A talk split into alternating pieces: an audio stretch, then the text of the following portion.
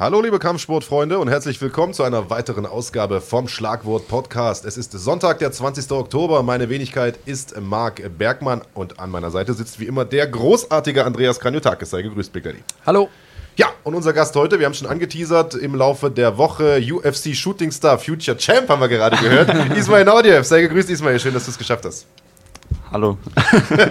ja, du hast ja gar nicht so einen weiten Weg, wenn wir ehrlich sind. Äh, Salzburg ist ja quasi um die Ecke äh, von München. Trotzdem danke, dass du hergekommen bist. Ich weiß, Sonntagmorgen ist nicht unbedingt äh, die beste Zeit für einen Kämpfer, aber ich habe gehört, du hast hier eine schöne Zeit in München wenigstens gemacht. Ja, ähm, vielen Dank für die Einladung. Und ja, wie gesagt, München ist ja nicht so weit von mir. Ich habe ja. nur, ich glaube, eineinhalb Stunden gebraucht mit Auto. Und ja, wir haben wirklich schöne Zeit gehabt. Ähm, München ist eine tolle Stadt. Und ja, bin froh hier zu sein. Okay, Salzburg ist auch eine tolle Stadt. Also ja. äh, das letzte Mal, als ich dort war, das ist schon ein paar Jahre her und war lustigerweise dein vierter Profikampf. Das heißt, ich verfolge deine Karriere schon äh, ziemlich, ziemlich lange. Das war, ich muss mal gucken, 2014 war das. Also ist noch gar nicht so lange her. Ähm, und wir haben uns gerade, äh, bevor wir live gegangen sind, schon drüber unterhalten. Du bist damals da reinmarschiert. Ich kannte dich nicht. Du warst halt quasi ein junger Up-and-Comer. Und irgendein so älterer Herr im Publikum hat mich so beiseite genommen und gesagt: Der da, aus dem wird mal was. Der äh, war österreichischer Meister im Ringen und so und ist ungeschlagen, jetzt drei, vier Kämpfe. Und dachte ich mir: Okay, gucken wir uns mal an. Und dann hast du da den äh, Kollegen irgendwie in der ersten Runde abgefertigt. Und dann dachte ich mir: hm, Aus dem könnte wirklich mal was werden. Und heute, fünf Jahre später, bist du in der UFC. Also äh, geile Story auf jeden Fall. Ja, voll, das habe ich mir auch gedacht. Kann ich mir vorstellen. da, wo wir uns letztens gesehen haben bei Inferno, das habe ich mir halt auch gedacht, so, wow, vor vier oder fünf Jahren sind wir in Salzburg noch gewesen, nach meinem vierten Kampf, da war ich noch 17 Jahre alt. Da haben wir noch geredet über, was meine Zukunftspläne sind. Dann habe ich noch gesagt, ich will noch in Respekt Respect FC oder wie hatten es geheißen? M1 Challenge da ich noch. Ich glaube, Bellator hast du noch gesagt und sowas. Ey, ich kann mich gar nicht mehr erinnern. Und für mich war damals Respekt auch schon so eine große Sache. Und jetzt bin ich in der UFC, so wow. Also motivierend und ist echt schön. Hey, ist ein Produkt äh, harter Arbeit, Mann. Weißt du, ja. ist ja kein Zufall. Also äh, die Champions League, die kriegt man äh, nicht geschenkt. Ähm, du hast da äh, einige Jahre geackert, ein paar starke Siege eingefahren, wenn man sich das mal anschaut, äh, gegen gute, gute Leute.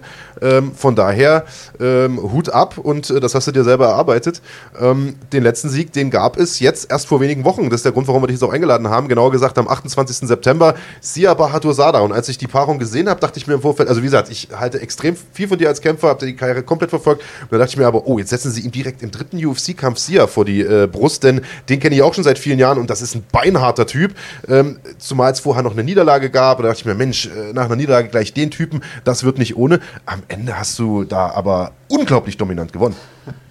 Ja, das äh, haben mir auch viele gesagt. Vor allem mein Vater hat sich auch so viel Sorgen gemacht. Und äh, ja, weil mein Vater macht sich halt immer Sorgen, wenn ich gegen Ältere kämpfe, die erfahren sind und die viele Kämpfe haben. Und dann hat er mir auch gesagt, hey, bist du dir sicher, dass du mit dem kämpfen willst? Und ja, der ist ja erfahren. Ich glaube, der ist noch härter als der Prazeres sogar. Ich bin mir nicht sicher und ich habe gesagt, kein Problem, das machen wir schon. Ähm, ich bin motiviert. Ich, ich werde diesmal schlau sein, nicht mehr so, so wie bei meinem vorletzten Kampf. Da habe ich halt wirklich versucht, nur einen K.O. zu machen. Und das war halt das Problem. Ich habe als ersten Kampf Prazeres bekommen und dann habe ich dann dominiert, besiegt. Dann war ich sozusagen zu selbstbewusst. Danach habe ich mir gedacht, wow, okay, wenn ich so einen besiegt habe, dann mache ich den hier, das ist überhaupt kein Problem. Als ich den Gegner bekommen habe, da, ich bin zwar nach Amerika geflogen, ähm, zum Hard Knocks, äh, zu Henry Hooft halt, in, in Florida, habe mich auch richtig gut vorbereitet, alles lief gut eigentlich, nur ich habe den Gegner halt nicht ernst genommen und mental war ich auch so darauf eingestellt, ach, den hau ich K.O., im und, zweiten Kampf dann in der Ja, genau, in der zweiten Kampf. Dann, dann hole ich mir den Bonus 50.000. Hast du schon verplant, was du mit ja, dem Geld machst genau, wahrscheinlich. Dann, dann, dann mache ich das und das und habe schon zu viel vorausgedacht. Mich gar nicht so richtig auf den Kampf fokussiert und mich nicht konzentriert, dass ich den Kampf gewinne, sondern nur wirklich diesen K.O., K.O., diesen Bonus und ja, so ein, so ein Schwachsinn halt. Und dann im Kampf war das dann genauso. Ich war zu aggressiv, ich wollte ihn so richtig wehtun. Ich wollte ihn einfach nur unbedingt ausnocken, weil an dem Abend waren ja viele Stars da, war Dana White dabei und ich wollte alle begeistern. ich habe mich nicht darauf konzentriert, dass ich, dass ich gewinne, dass ich mich glücklich mache, sondern dass ich die anderen Leuten äh, schönen Kampf zeige, schönen Statement zeige und wegen dem war ich irgendwie so voll blockiert, ich weiß gar nicht warum. Ehrlich gesagt, wenn ich jetzt zurückdenke, der, der Chance Rencounter, der war jetzt nicht mal so stark am Boden und ich habe jetzt nicht so seinen Power gefühlt oder so irgendwas. Nur irgendwas in mir war so blockiert. Ich dachte mir, oh Scheiße, ich war eigentlich darauf eingestellt, dass ich ihn in der ersten Runde schon K.O. schlage und jetzt geht das doch noch weiter und ach, das war so eine Scheiße. und beim nächsten Kampf habe ich mir dann gedacht, okay, denselben Fehler mache ich nicht mehr. Ich werde jetzt einfach klug kämpfen, alles einsetzen, was ich kann, weil eigentlich komme ich ja auch vom Ringen. Und diesmal werde ich alles machen, was, was nötig ist zu gewinnen ja, so, so ging das dann auch und habe dann auch dominant gewonnen. Ja, und äh, aber gar nicht mit deinem Ringen. Das fand ich ja, ja, trotzdem sehr, sehr interessant. Du hast dich mittlerweile zu einem sehr, sehr starken äh, Striker entwickelt, einem hervorragenden Standkämpfer und hast es äh, gegen Sia geschafft, ihn, ich glaube, in der ersten Runde schon äh, mit, mit einem Körpertreffer, ich weiß nicht, war seine Rippe gebrochen? Er hat auf jeden Fall so gewirkt, als hätte er ein Problem gehabt mit, mit, mit einer Rippe, mit dem Körper, ähm, ihn, da, ihn da gut zu treffen. Ähm, jeder, der Sia kennt, weiß, seine, seine Rechte, da muss man drauf aufpassen, wenn die einschlägt, dann wird es gefährlich. Ja. Das hast du gut gemieden, bist immer wieder raus, rein, Distanz war hervorragend. Also für einen Ringer war das eine hervorragende Vorstellung, äh, kickboxerisch gesehen. Ja, danke. Ähm, ich glaube, nachdem wir uns gesehen haben in Salzburg, da ein paar Monate später ist dann mein Kumpel auch nach Salzburg gezogen, der Ayub Gaziev, der jetzt bei Inferno den ja. Titel gewonnen hat. Und der war ja damals richtig, richtig, also ist immer noch sehr, sehr starker Kickboxer. Der war auch Vize-Europameister. Mhm. Der hat ja in Aserbaidschan halt studiert und dann hat er dort äh, trainiert. Und dann ist er nach Salzburg gezogen und haben wir mal so zusammen ein Training gemacht und dann hat er mir gesagt, wow, kannst ja nicht mal links rechts schlagen. so richtig. Und eigentlich habe ich mir gedacht, ich bin da noch so gut im Stand. Und ich so, okay. Dachte ich mir, eigentlich habe ich gedacht, ich bin voll gut. Und dann haben wir so Sparrings gemacht und bam, jedes Mal hat er mich Leberco erwischt. Und dann hat er gedacht, okay, weißt du was, du bringst mir Ringen bei, äh, bei ich bring dir äh, Thai-Boxen bei und so helfen wir uns gegenseitig, weil in Salzburg haben wir ehrlich gesagt nicht so einen richtigen Trainer gehabt die wirklich halt Erfahrung haben von MMA, von dem, was die machen. Ich meine, es gibt da viele Trainer und aber nicht halt auf diesem Level und nicht die selber die Erfahrung haben. Und so haben wir halt uns gegenseitig geholfen. Er hat mir jeden Tag dann Pratzen gehalten, jeden Tag Sparrings gemacht und ich habe mit ihm dann Ringen gemacht und irgendwie so nach ein, zwei Jahren bin ich dann richtig stark geworden. Das hat er dann auch gemerkt. Dann habe ich schon mit ihm sogar mitgehalten im, äh, im Sparring. Bin ich auch für ihn so ein guter Sparringpartner geworden im Stand. Und so hat sich das dann entwickelt. Dann habe ich angefangen zu reisen nach Thailand, Schweden, ähm, Holland, überall und habe mir dann immer irgendwas Eigenes einfach so mitgenommen. Also ja, irgendwas einfach dazugelernt, von dem Trainer, von dem Trainer ein bisschen was und so zusammengemixt, ein bisschen Videos geschaut von, den, von einem guten Kämpfer und habe mir da was gemerkt. Eigentlich so die meisten Sachen halt so selbst beigebracht. Siehst du dich denn noch als Ringer, der jetzt MMA macht, oder siehst du dich als MMA-Kämpfer? Mm, eigentlich MMA-Kämpfer, ja, beides. Was ist für dich der Unterschied zu den Techniken, die du jetzt später gelernt hast? Also das Thai-Boxen, du hast es ja gerade eben äh, gesagt, dass du als sehr guter Ringer dahin gekommen bist und hast dann jemanden getroffen, der ein sehr guter Thai-Boxer war. Was ist für dich der Unterschied im Abrufen dieser Techniken im Kampf? Ist es so, dass du ähm, die Ringertechniken immer abrufen kannst, auch sag ich mal, wenn du sehr müde bist oder angeschlagen oder so, dass du dann automatisch in das verfällst, was du länger kannst, was du auch schon gemacht hast, sag ich mal, als kleines Kind? Ähm, und äh, wann kannst du besonders gut dich entfalten im Stand? Also was, wie würdest du diese Techniken unterscheiden oder gibt es da keinen Unterschied für dich? Ja, am Anfang, da war ich eher so, so ein Standardkämpfer, so Standard-Kickboxen halt, diese links, rechts, ähm, Haken, Low-Kick, also so Standard. Die Grundschule. Ja, genau, die Grundschule habe ich gemacht. Und danach bin ich eher so, hm, wie soll ich sagen, ähm, ich weiß gar nicht, wie ich das sagen soll, also mehr mit Beinbewegungen, also ich habe mich angefangen, eher so ein Karate-Style habe ich, äh, also hat sich so entwickelt. Ich weiß gar nicht wie, weil vielleicht habe ich, also vielleicht ist es deswegen, weil ich mit sieben Jahren Karate gemacht habe. Und vielleicht hat sich das dann durch das irgendwie so entwickelt. Ich weiß gar nicht warum.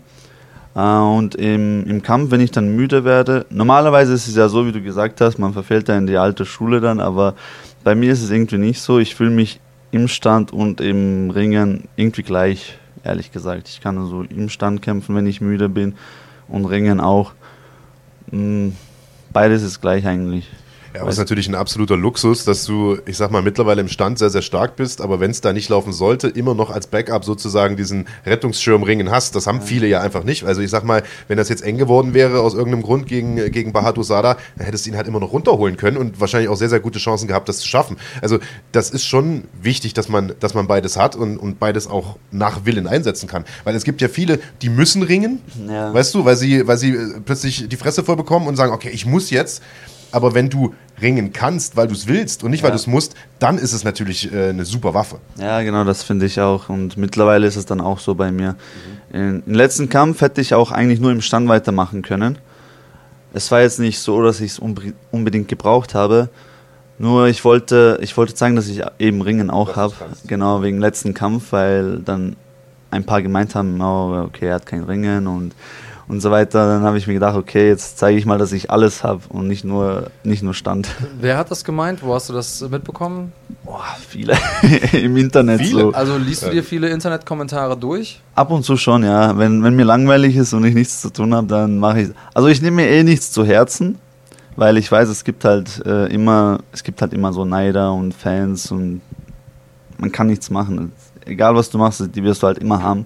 Deswegen nehme ich mir auch nichts zu Herzen, aber ich wollte es einfach trotzdem zeigen, weil ich ja vom Ringen komme und ich wollte zeigen, dass ich Ringen, Ringen habe. Aber hast du das dann schon mitgenommen jetzt in deinen letzten Kampf, zu sagen, so, warte mal, ich, äh, ich muss hier ein paar Leuten was beweisen, die ich eigentlich gar nicht kenne und die ein paar Kommentare irgendwo bei YouTube drunter gesetzt haben? Äh, eigentlich wollte ich es nicht mal genau den Leuten zeigen, sondern eher, eher der UFC zeigen, so dass ich jetzt mhm. Allrounder bin sozusagen, dass ich jetzt nicht nur Stand habe. Das führt mich dann zu meiner nächsten Frage. Und zwar, du hast jetzt drei Kämpfe in der UFC, zwei davon gewonnen. Erstmal eine sehr, sehr gute äh, Bilanz. Außerdem kommst du jetzt gerade von etwa, also viele Leute würden jetzt sagen, das ist dein größter Sieg gewesen. Äh, Sia ist ein sehr, sehr erfahrener äh, Kämpfer gewesen. Ich denke, dass das auch von den Matchmakern der UFC so ein bisschen so ein Prüfstein war. Ja. So nach dem Motto, schlägt er den? Okay, haben wir, ähm, haben wir noch die Möglichkeit, mit ihm was anzufangen? Verliert er jetzt gegen den? Hat er zwei in Folge verloren? dann müsste er jetzt hier in seinem nächsten Kampf wirklich was zeigen, damit wir noch Lust auf ihn haben. Also du bist gerade eine sehr, sehr komfortable Ausgangssituation, aber kleines Aber und so vielleicht auch so ein bisschen in deine Richtung als, als Frage formuliert. Du hast alles über die Zeit gemacht. Das heißt, du hast, du hast eben auch gesagt, ich möchte gerne der UFC was zeigen. Ist deine nächste Aufgabe der UFC zu zeigen, ich kann auch frühzeitig Kämpfe beenden? Und ähm, dann kommen wir wieder in das Problem, dass du dich da vielleicht auch wieder selber blockierst, wenn du das ja. unbedingt machen willst. Also wie gehst du mit dieser Spannung um, mit diesem Spannungsverhältnis? Oder gibt es das überhaupt? Ja, eigentlich, eigentlich ist es schon mein Ziel, auch mal zu finishen, natürlich. Und der UFC auch zu zeigen, dass ich finishen kann, wie du schon vorher gesagt hast. Aber ich habe gemerkt, wenn man versucht, den K.O. zu erzwingen, dann funktioniert das irgendwie nicht. Das habe ich schon zweimal gemacht eigentlich. Ich habe das auch in ACB gemacht, wo ich damals in England gekämpft habe mit so einem Brasilianer. Mhm habe ich mir gedacht, ach, den hau ich K.O. Dann war ich so stark auf den K.O. fixiert, dass ich alles andere vergessen habe. Und dann hat es auch nicht funktioniert. Obwohl der Gegner jetzt nicht mal so technisch irgendwas Besonderes war, er war halt sehr stark.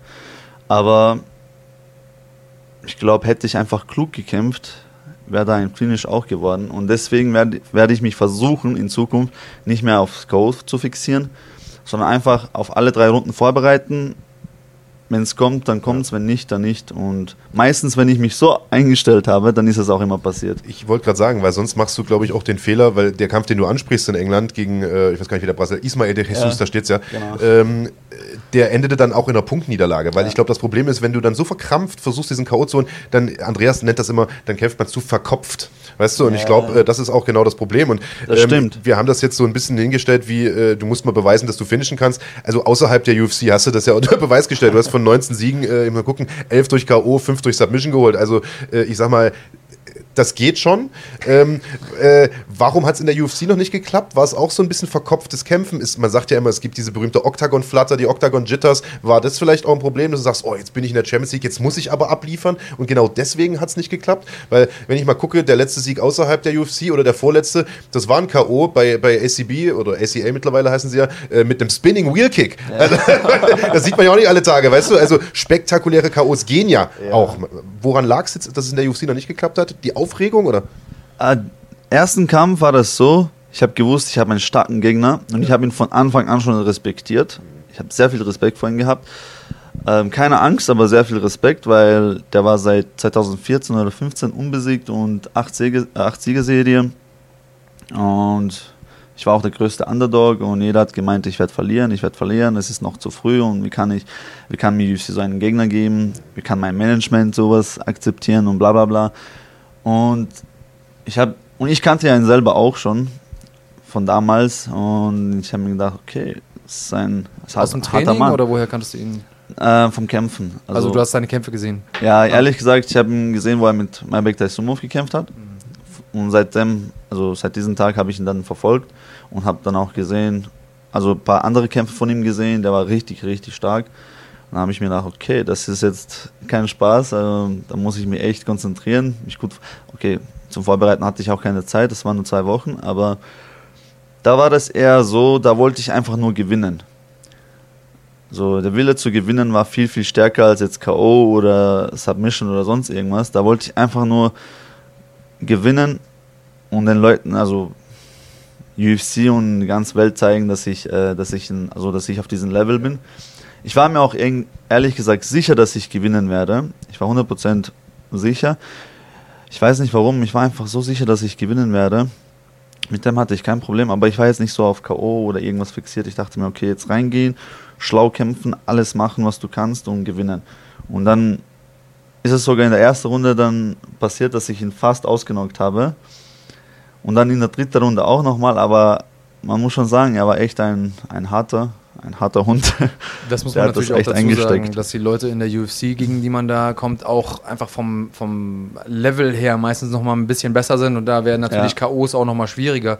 Eben. Du hast das eben schon mal so ein bisschen anklingen lassen, UFC 239, wo du gekämpft hast, ja. ähm, wo du deine erste UFC-Niederlage auch hast einstecken müssen, dass da es für dich noch ein bisschen anders war. Also es mhm. war anders für dich, auf einer nummerierten UFC-Fightcard äh, zu kämpfen, als jetzt bei einer Fight Night oder so. Ja. Kannst du da den Unterschied mal so ein bisschen klar machen? Was ist anders? Was ist vielleicht anders in der Fight Week? Was ist anders beim Kampf selber? Sind andere Leute vor Ort? Wenn ja, welche? Und was, was war für dich da sozusagen der andere Ansatz? Oder wo hast du gemerkt, dass hier ist nochmal ein anderes Level? ist zwar auch UFC, aber nummerierte UFC und ähm, kannst du das für jemanden, der da gar keinen Einblick hat, mal so ein bisschen mit Leben füllen?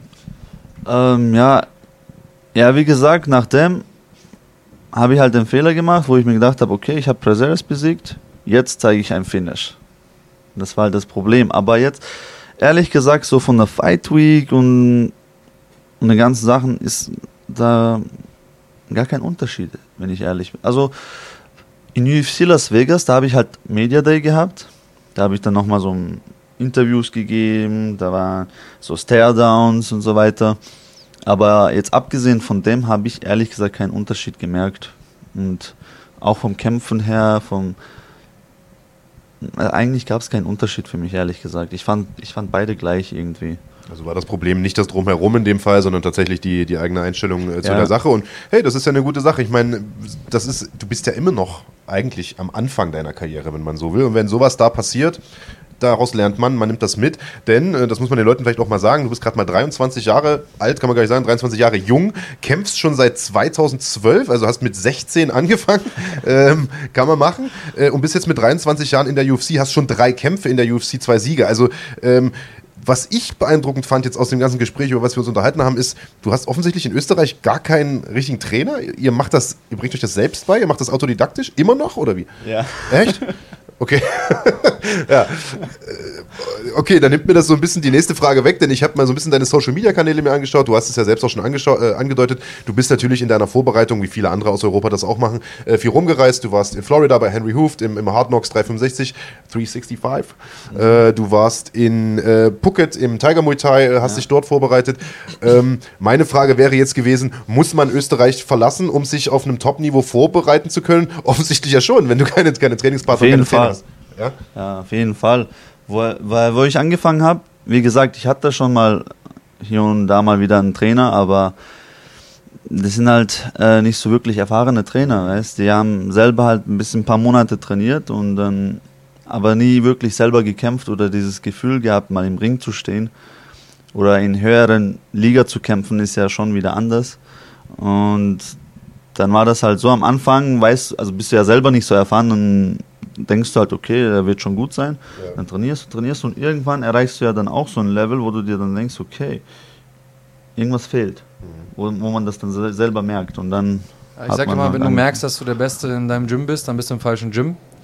Ähm, das Gefühl kennst du aber nicht, Gott nee, sei Dank. Aus, aus Erzählungen. ja. ähm, für ähm, für die Leute, die jetzt auf ein bisschen von außen kommen, ähm, wie würdest du denn die Austra äh, australische, österreichische Szene einschätzen und siehst du da irgendwie einen Wandel? Also du bist jetzt auch schon ein bisschen länger mit dabei. Was hat sich verändert über die letzten Jahre äh, in der österreichischen Szene? Ähm, was ist vielleicht was, was man von außen nicht weiß oder nicht sieht? Und ähm, ja, eins hat sich auf jeden Fall verändert. Ja, erzähl mal. Es sind viel mehr Heuchler gekommen. Ernsthaft? Äh, äh, wie genau meinst du das? Auf einmal ist jeder MMA-Star und MMA-Profi. Und aber wie gesagt, selber nie gekämpft. Und wie äußert sich das? Also die Leute laufen auf der Straße rum und erzählen das oder über Social Media oder? Alles. Und machen dann eigene Gyms auf, bieten dann irgendwas an, was die, was sie selber nicht mal, was sie selber nicht mal haben.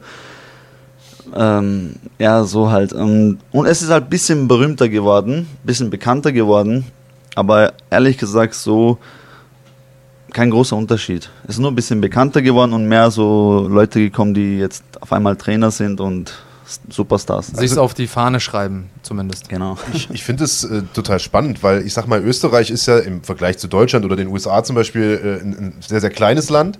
Äh, und jetzt sagst du, ihr habt eigentlich auch überhaupt gar keine guten MMA-Trainer, zumindest mhm. Äh, nicht. Ich will jetzt nicht von anderen Kampfsportarten anfangen, aber trotzdem habt ihr einen relativ hohen Output, was gute MMA-Kämpfer angeht. Also ihr habt jetzt drei Leute in der UFC mit ja. Bekan Taisumov, du äh, und Alexander Rakic, der ja neulich erst äh, einen da mit diesem Highkick umgelegt hat. Jetzt glaube ich gerade im Babyurlaub ist, wenn ich das richtig richtig verstanden? Ist das Baby schon da, Andreas? Ja, Baby ist da. Ähm, herzlichen Glückwunsch. Glückwunsch von unserer Seite aus. Wir äh, hoffen, dich auch bald mal hier begrüßen zu dürfen. Wir stehen schon in Kontakt. Ähm, müssen wir gucken, ob wir da noch ein, irgendwie äh, was ihn festnageln können, weil der geht jetzt auch demnächst wieder in äh, Vorbereitung. Aber ja, Rakic, du bist auf jeden Fall herzlich eingeladen.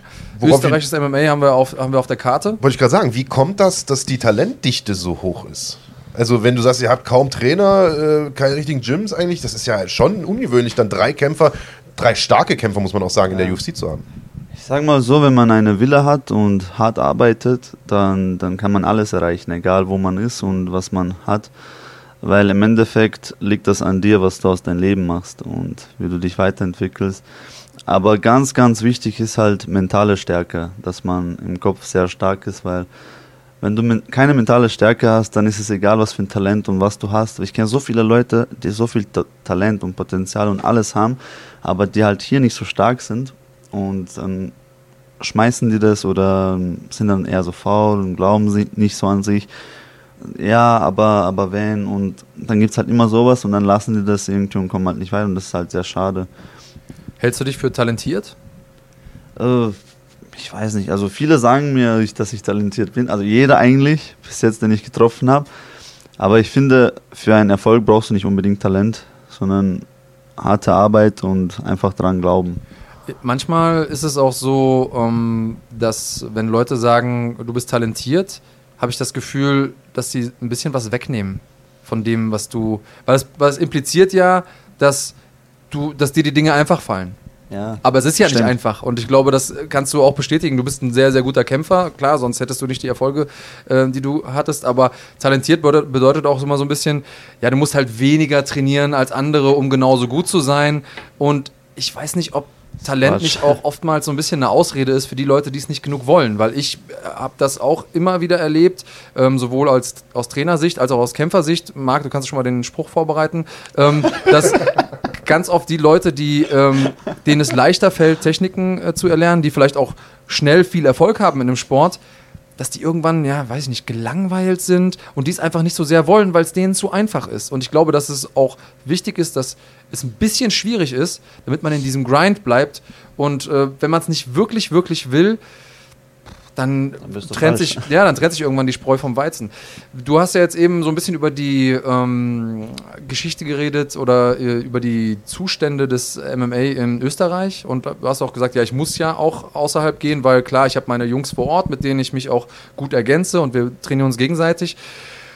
Hast gesagt, ich bin in Thailand gewesen, ja. ich, äh, also wo du überall auf der Welt warst warst du auch mal in Deutschland oder ist dir das mal in äh, Sinn gekommen? Weil es gibt ja in Deutschland schon ein paar gute Teams, wo man vielleicht, und die vielleicht auch gar nicht so weit weg sind jetzt wie ähm, bei Kalifornien oder, oder äh, Florida oder so. Hast du da schon mal drüber nachgedacht? Warst du da mal? Gibt es irgendeine, äh, irgendeinen Gym, mit dem du mehr zusammenarbeitest in Deutschland? Also in Deutschland war ich auch schon mal in UFD Gym in Düsseldorf. Äh, der Ivan hat mich eingeladen. Da habe ich auch mit äh, Soldic und David äh, ja, Erko und so, also mit solchen Leuten halt trainiert. Da war ich eine Woche, das war direkt nach, mein, nach meinem Camp in ähm, ATT. Da war ich halt zum ersten Mal in ATT in Florida. Also mein erste, erstes Mal Amerika war ja in ATT. Bin ich heimgekommen und direkt äh, nach Düsseldorf dann für ein, eine Woche, glaube ich, war das. Und da war es eigentlich auch richtig gut, ehrlich gesagt, ja. Jetzt wechselst du sehr viel. Ne? Also bist bei Hard Knocks, ATT, bist in Thailand, ja. UFD. Ähm, was ist für dich der Vorteil im Vergleich dazu, wenn man immer zum selben Gym fliegt und, und da immer mit denselben Leuten trainiert? Man lernt halt immer von jedem irgendwas anderes, irgendwas Neues. Ähm, zu, zuerst war ich in ATT, weil die mir gesagt haben, also mein Management und all die ich gefragt habe, haben gemeint, das sind halt sehr viele Welterweights und sehr viele Sparringpartner. Es ist das beste Gym äh, Gym of the Year, glaube ich auch sogar, war das 2018 oder ich weiß gar nicht mehr.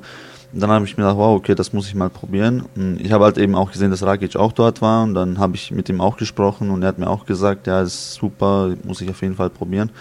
Und dann war ich dort, habe dann trainiert und ehrlich gesagt hat es mir halt von der Atmosphäre her, von den Leuten her nicht so gefallen. Ähm, du hast zwar sehr viele Sparringpartner, sehr viel Sparringpartner. Äh, was das angeht, ist es super. Aber so von den Trainern, von den Leuten, man merkt halt, die sind ein bisschen abgehoben. So. Da musst du halt jeden hinterherrennen, dass sie dir ein bisschen helfen. Und wenn sie aber dann was von dir brauchen, dann ist dann, oh, komm, komm, komm. Wo die dann gemerkt haben, dass ich richtig gut bin und ein paar von den Leuten verprügelt, dann haben die mich halt immer für so Sparrings eingesetzt, aber mir selber haben die dann nicht so wirklich geholfen. Dann habe ich mir gedacht, okay, nächstes Mal muss ich was anderes probieren, probieren weil ich mache halt gerne eigene Erfahrungen. Weil für jeden ist es ja so, für manchen, für irgendwem ist es zum Beispiel in ETT voll gut und für manchen ist es halt nicht so gut. Und dann habe ich gedacht, muss ich meine eigene Erfahrung machen und mal da und da und da mal alles ausprobieren. Und da, wo es mir halt am meisten gefällt, dann da werde ich dann auch immer hingehen. Meiner Erfahrung nach ist es so, dass ähm, es zwar einmal diese fachliche Seite gibt im Gym, also die Frage, wie gut sind die Trainer äh, technisch, wie gut sind sie didaktisch, also wie gut können sie Leuten was beibringen. Natürlich auch die Frage, wie gut sind die Trainingspartner, auch technisch. Aber es hat auch ein persönliches Level. Also man muss sich auch mit den Leuten auf einer persönlichen Ebene verstehen. Das habe ich da eben rausgehört. Du hattest das Gefühl, okay, ich bin hier da, um die anderen Leute zu unterstützen und besser zu machen, aber ja. wer hilft mir besser zu werden? Genau. Und das hat dir so ein bisschen gefehlt. Als Kämpfer musst du auch zu einem gewissen Teil oder eigentlich jeder Leistungssportler muss zu einem gewissen Teil auch äh, Egoist sein. Würdest du dem zustimmen? Ja, schon. Hat das auch Auswirkungen auf dein Privatleben? Hast du irgendwann an einem gewissen Punkt gemerkt, so, warte mal, ich muss mich jetzt hier distanzieren von, weiß ich nicht, abends Party machen gehen mit den Jungs oder keine Ahnung, weil du ja trainieren musst ähm, oder ich muss mich regenerieren, ich kann jetzt nicht irgendwie auf den Ausflug mitkommen. Ist das was, was du auch im Privatleben machst oder reduzierst du das nur auf, auf den Sport an sich? Ähm, ja, schon auch, im privaten Leben auch. Also ich denke halt, ähm, natürlich denke ich an mich, meine Familie und engen Leute halt und alles andere, was mich jetzt hindern würde, meinen Sport zu machen oder erfolgreich zu werden, sage ich mal, von dem distanziere ich mich natürlich. Also Sport ist das ein, ein, ein und alles. Ähm, gehst du arbeiten noch nebenbei? Mm, nie- nein, nicht, äh, arbeiten tue ich nicht mehr. Also ein und alles ist es nicht, aber Was ist denn da noch? ähm, Familie. Okay, aber arbeiten nicht mehr? Was, Nicht hast mehr. du eine Ausbildung gemacht? Was ja, hast du ich habe als LKW-Mechaniker gearbeitet und da war ich, ich glaube, ich habe mit 17 angefangen. Ich bin mir gar nicht sicher. Ich habe eine Ausbildung gemacht und äh, ja, wo ich dann Ausbildung gemacht habe, habe ich dann auch trainiert, immer in der Früh und am Abend. Ich bin vor der Arbeit aufgestanden, weil viele, es ist ja bei uns im Gym jetzt auch, ich und mein Kumpel haben ja auch eigenes Gym aufgemacht vor zwei Jahren, dort in Salzburg und da trainieren wir die Leute und sind selber, also trainieren selber auch. Wie heißt das Gym, wenn die Leute das Top, suchen? Top Team Salzburg. Okay. In Salzburg ist Dein das. Kumpel ist äh, Ayub Gassiev, Ayub Gassiev, der neue Inferno-Champion. Genau, Kann man genau. sich angucken, noch auf runfighting.de, den Titel gewinnen, war ein super Kampf. Und ja, auf jeden Fall, wir haben ja beide aufgemacht. Wir trainieren selber auch und trainieren die anderen Leute auch, weil wir haben uns. Davor waren wir halt. mh, Wie soll ich das sagen? Wie Zigeuner, sage ich mal.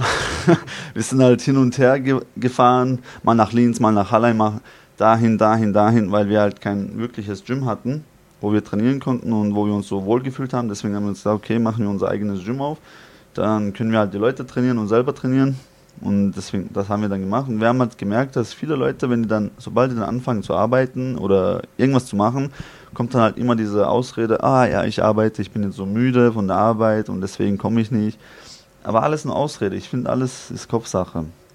Das kommt nur darauf an, wie stark du das willst. Klar, und es kommt ein bisschen darauf an, noch mit welchem Anspruch du an die Sache rangehst. Wenn du sagst, ich will mich Ja, ein bisschen genau. fit halten, dann ist es okay, wenn du nicht vor der Arbeit um 6 Uhr auf, äh, auf der Matte stehst. Ja, wenn natürlich. du einfach nur zwei, dreimal die Woche kommst. Wenn du natürlich Profi werden willst und dein Ziel irgendwann äh, der UFC-Gürtel ist, dann sollte dich das nicht Genau, abhalten. das, ist- das meine ich ja, weil es gibt dann Leute, die kommen und sagen, hey, ich will jetzt Profi werden, ich will jetzt auch genauso wie du werden oder genau wie der und der, ich will mein Geld damit verdienen. Dann sage ich, okay, passt, dann musst du das und das und das dafür opfern und sobald sie dann anfangen zu arbeiten, dann heißt es, ah ja, aber... Ich darf keinen Alkohol dann mehr trinken? Genau. Ja, nee, dann lassen wir das mal lieber. Wie soll ich denn dann Arbeit, also wie soll ich denn dann nach der Arbeit kommen? Ich bin doch so fertig. Und ich habe dann auch erklärt, hey, ich, ich habe auch 10, 13 Stunden am Tag äh, gearbeitet und trotzdem davor bin ich aufgestanden, in der Früh trainiert. Nach, nach der Arbeit bin ich heimgegangen, gleich am Abend nochmal trainiert, obwohl ich fertig war. Und aber ich hatte halt ein Ziel in meinem Kopf. Und bei mir in der Arbeit, muss ich ehrlich sagen, äh, meine Mitarbeiter und die Chefs und so weiter waren jetzt auch nicht die, die nettesten. Die haben gewusst, dass ich den Sport gerne mache und dass ich etwas erreichen will. Und da hat, da hat mich der Meister auch immer extra länger da, da, da gelassen, obwohl ich nichts mehr zu tun habe. Ich habe dann drei, vier Stunden Überstunden gemacht, obwohl ich nichts mehr machen musste, obwohl man das als Lehrling gar nicht machen darf. Okay, also du wurdest dann nicht unterstützt, sondern es wurden Nein. dir eher noch Steine in den Weg gelegt. Genau. Warum das? Ich frage mich auch, warum. Ich weiß nicht. Vielleicht wollten die nicht, dass ich was erreiche. Denke ich mal, weil der, das war dann immer so, wenn ich dann angefangen habe, über Sport zu reden. Wenn ich gesagt habe, hey, ich muss jetzt heim, ich muss trainieren, hat es immer geheißen, ja, schau doch, dass du arbeitest. Ja, Sport ist Hobby und das und das. Und dann habe ich gesagt, ja, okay, aber es ist halt mein Privatleben. Ja. Wie, mit, wie breit war denn dann deine Brust, als du dann eines Tages in die Arbeit gegangen bist, die Kündigung auf den Tisch geknallt hast und gesagt hast, Freunde, ich bin jetzt Profi, ich bin in der Champions League des MMA-Sports, ihr könnt mich mal? Das war eigentlich davor schon. Ich habe es nicht mehr ausgehalten. Es war drei Jahre, glaube ich, dort und es war immer dieselbe Scheiße. Man hat also richtig gemerkt, dass die einem nichts gönnen. Die wollten, dass du genauso wirst wie die, dass du in der Früh aufstehst, arbeiten gehst, am Abend kaputt heimkommst, schlafen gehst und dich auf zwei Wochen Urlaub im Jahr freust. Dieses Standardleben. Wie so ein Roboter. Genau, wie so ein Roboter, was uns dann in der Schule und überall beigebracht wird. Das wollte ich aber nicht. Ich wollte immer schon was Besonderes sein. Also, ich meine, ich bin nichts Besonderes, aber ich meine so irgendwas anderes. Ein machen. besonderes Leben führen. Genau, ein so, besonderes ja. Leben führen, genau. Und dann nach drei Jahren circa, es war mal so, äh, ich hatte einen Kampf im WFC gegen Daniel Skibinski, Leipzig in Shadow gesehen. Und das war der erste, nicht der erste, aber so, so ein bekannter, starker Gegner, sage ich mal, wo jeder gewusst hat, ah, okay, der ist von Polen, der ist gefährlich, den kennt man. Der hat auch, der war auch kurz in KSW oder irgendwas, ich weiß gar nicht, ich habe dann gar nicht nachgeschaut. Und dann habe ich gewusst, okay, für den Typ muss ich mich richtig gut vorbereiten. Äh, und ich habe mir da zwei Wochen Urlaub genommen gehabt, bin dann nach Schweden Das war auch mein, mein, mein erster Camp, meine erste, meine erste Erfahrung zum Alexander Gustafsson, also Austauschgym. Und dann bin ich mir mein, mit meinem Kumpel zusammengesessen, davor, also bevor ich geflogen bin. Wir haben dann so gequatscht über den Kampf und haben wir so gefragt, also der hat mich dann so gefragt, hey, glaubst du, es sind zwei Wochen nicht zu wenig für den Typen? Ich wollte es gerade sagen, zwei Wochen Camp ist halt auch echt süß. und ich meine, als, als so ein Arbeiter kannst du dir halt mehr nicht leisten oder mehr erlauben, weil du hast dann halt so einen Chef und alles. Und der sagt dir halt, wo es lang geht und wie lange du halt wegbleiben darfst. Und dann habe ich mir gedacht, ja, ehrlich gesagt schon, aber was soll ich jetzt mit der Arbeit machen? Ich, die geben mir sicher nicht mehr. Und dann hat er gesagt, ja, ich weiß nicht. Und dann habe ich auch so kurz überlegt, einfach nicht mehr aufzutauchen, weil ich habe eh keinen Bock auf die, einfach keinen Bock mehr auf die Leute gehabt. Die haben mir das ja auch nicht ähm, vereinfacht. Aber da waren halt meine Eltern dann auch im Spiel. Ich dachte mir, scheiße, wenn ich das jetzt schmeiße. Wie alt warst du da? Ähm, 18, glaube ich. Okay. Ja. Oder 18 oder 19, ich bin mir nicht sicher. Also schon noch in einem Alter, wo man auch darauf Wert legt, was die Eltern sagen. Und ja, ein Stück weit da, äh bei uns ist halt so, da, da ist es egal, wie alt du bist. Also ich bin ja ursprünglich von Tschetschenien und da ist es egal, wie alt du bist. Was die der Eltern, Vater sagt, ist Gesetz. genau, das sind die immer die Eltern. Selbst wenn ich 25 bin, für den bist du halt immer noch ein Kind und da hört man halt immer auf die Eltern. Und deswegen dachte ich mir, scheiße, was soll ich jetzt machen? Ir ah, genau, weil es hat geheißen, wenn ich den Typen besiege, dann kriege ich KSW-Vertrag. So hat mir der Promoter das gesagt, weil der Promoter halt so richtig gut war mit KSW. Und ich so, wow, KSW, es wäre eine große Liga. Und für mich war das halt damals, also ist es immer noch der Wahnsinn. KSW, die zahlen gut, sie sind bekannt. Der haben sehr Eine der größten Serien Europas, ja. Eben. Ich muss sagen, der Promoter von WFC ist auch ein ganz besonderer Typ. Bitte? Der ist auch ein ganz besonderer Typ, der Promoter von, äh, von der WFC. Kennst du? Ja, ich habe da ja auch ein paar Mal gekämpft. Also ich habe auch die eine oder andere so. Geschichte zu erzählen. Das ist, ähm, also du hast nachher, ich höre es raus, kein... Die meisten kann man aber gar nicht on air erzählen. Das ja, ist das, das Problem. Tatsächlich. Ja, also der hat mir das dann gesagt und dann habe ich mir gedacht, okay, ich riskiere es. Scheiß drauf. Bin ich, also dann bin ich rübergeflogen nach Schweden, habe dann zwei Wochen trainiert, richtig gutes Camp, das war so das erste Mal für mich, so richtig hartes Training, wo ein Trainer da ist, wo ein Trainer sagt, hey, okay, das machst du und da dich dann so richtig, richtig pusht und man hat halt diesen Level schon gemerkt, das Training war schon anders, also vom Ausdauer her und so. Und dann habe ich auch Gustafsson gesehen zum ersten Mal und damals war er richtig am Kommen. Hat ja auch mit John Jones gekämpft und da war halt richtig berühmt und ich dachte mir so, wow, Gustafsson, jetzt sehe ich den Typen live und Reza Madadi war da und ein paar andere UFC-Kämpfer auch und das war für mich dann schon so, so krass, so solche Leute zu sehen. Ja. Und dann habe ich halt gemerkt, okay, das sind ja eigentlich auch solche Menschen wie wir, so ganz normal. Ja, cool. Und das hat mich dann noch mehr motiviert, mit denen zu trainieren. Und die zwei Wochen waren schon auch vorbei und ich dachte mir, scheiße, was mache ich jetzt? Urlaub kriege ich sicher nicht.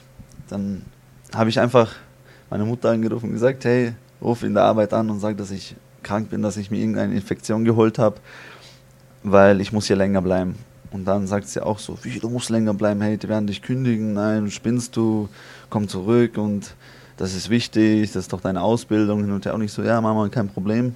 Mit, äh, ich hole mir hier ähm, Krankenschein, Krankmeldung, dann, dann geht das schon. Bist du dir sicher? Ja, ja, ich bin mir sicher, mach das, kein Problem. Das habe ich schon geklärt. Sie so, ah, okay, ich habe mir schon eine Krankmeldung geholt, habe ich gesagt habe sie dann angelogen und dann hat sie das halt gemacht und dann war ich noch zwei Wochen dort.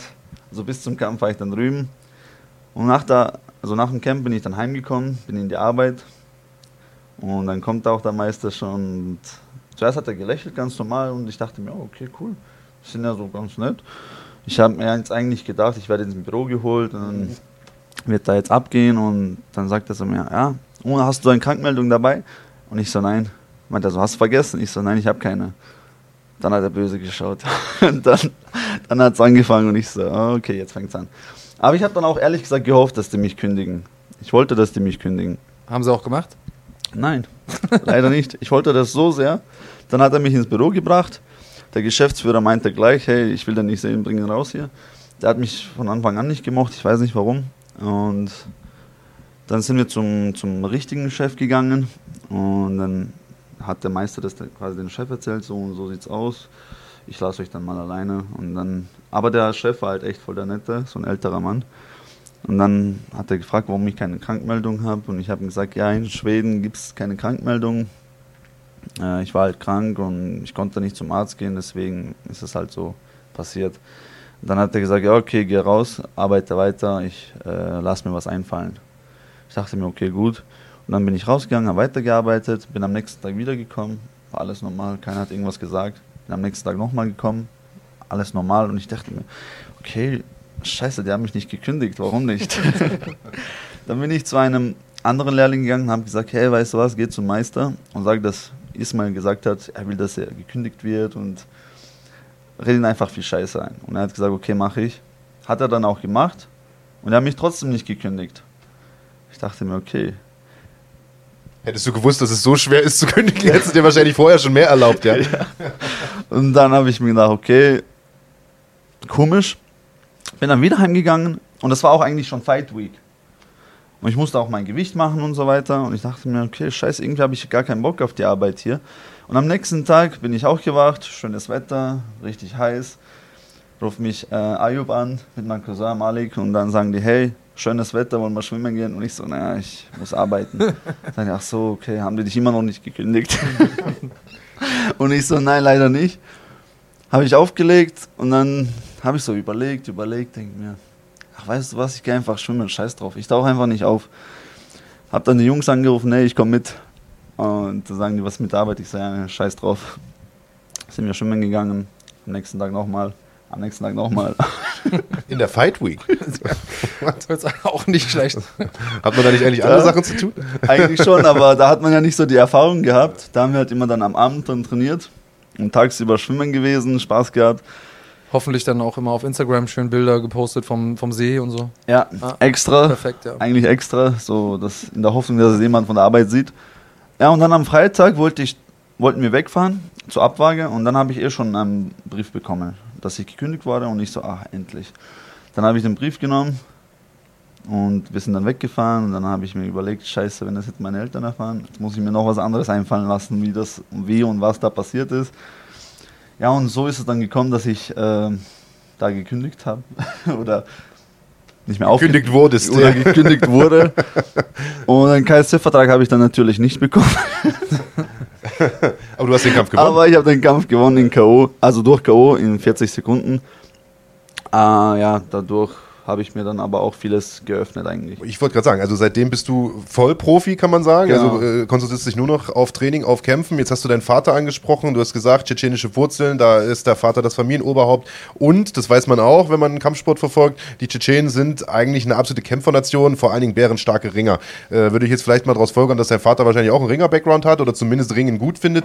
Was hält er denn vom MMA-Sport und was hält er davon, dass du Profikämpfer bist. Was hielt er damals davon und was hält er jetzt davon, wo er sieht, okay, äh, der Junge bringt es tatsächlich zu was?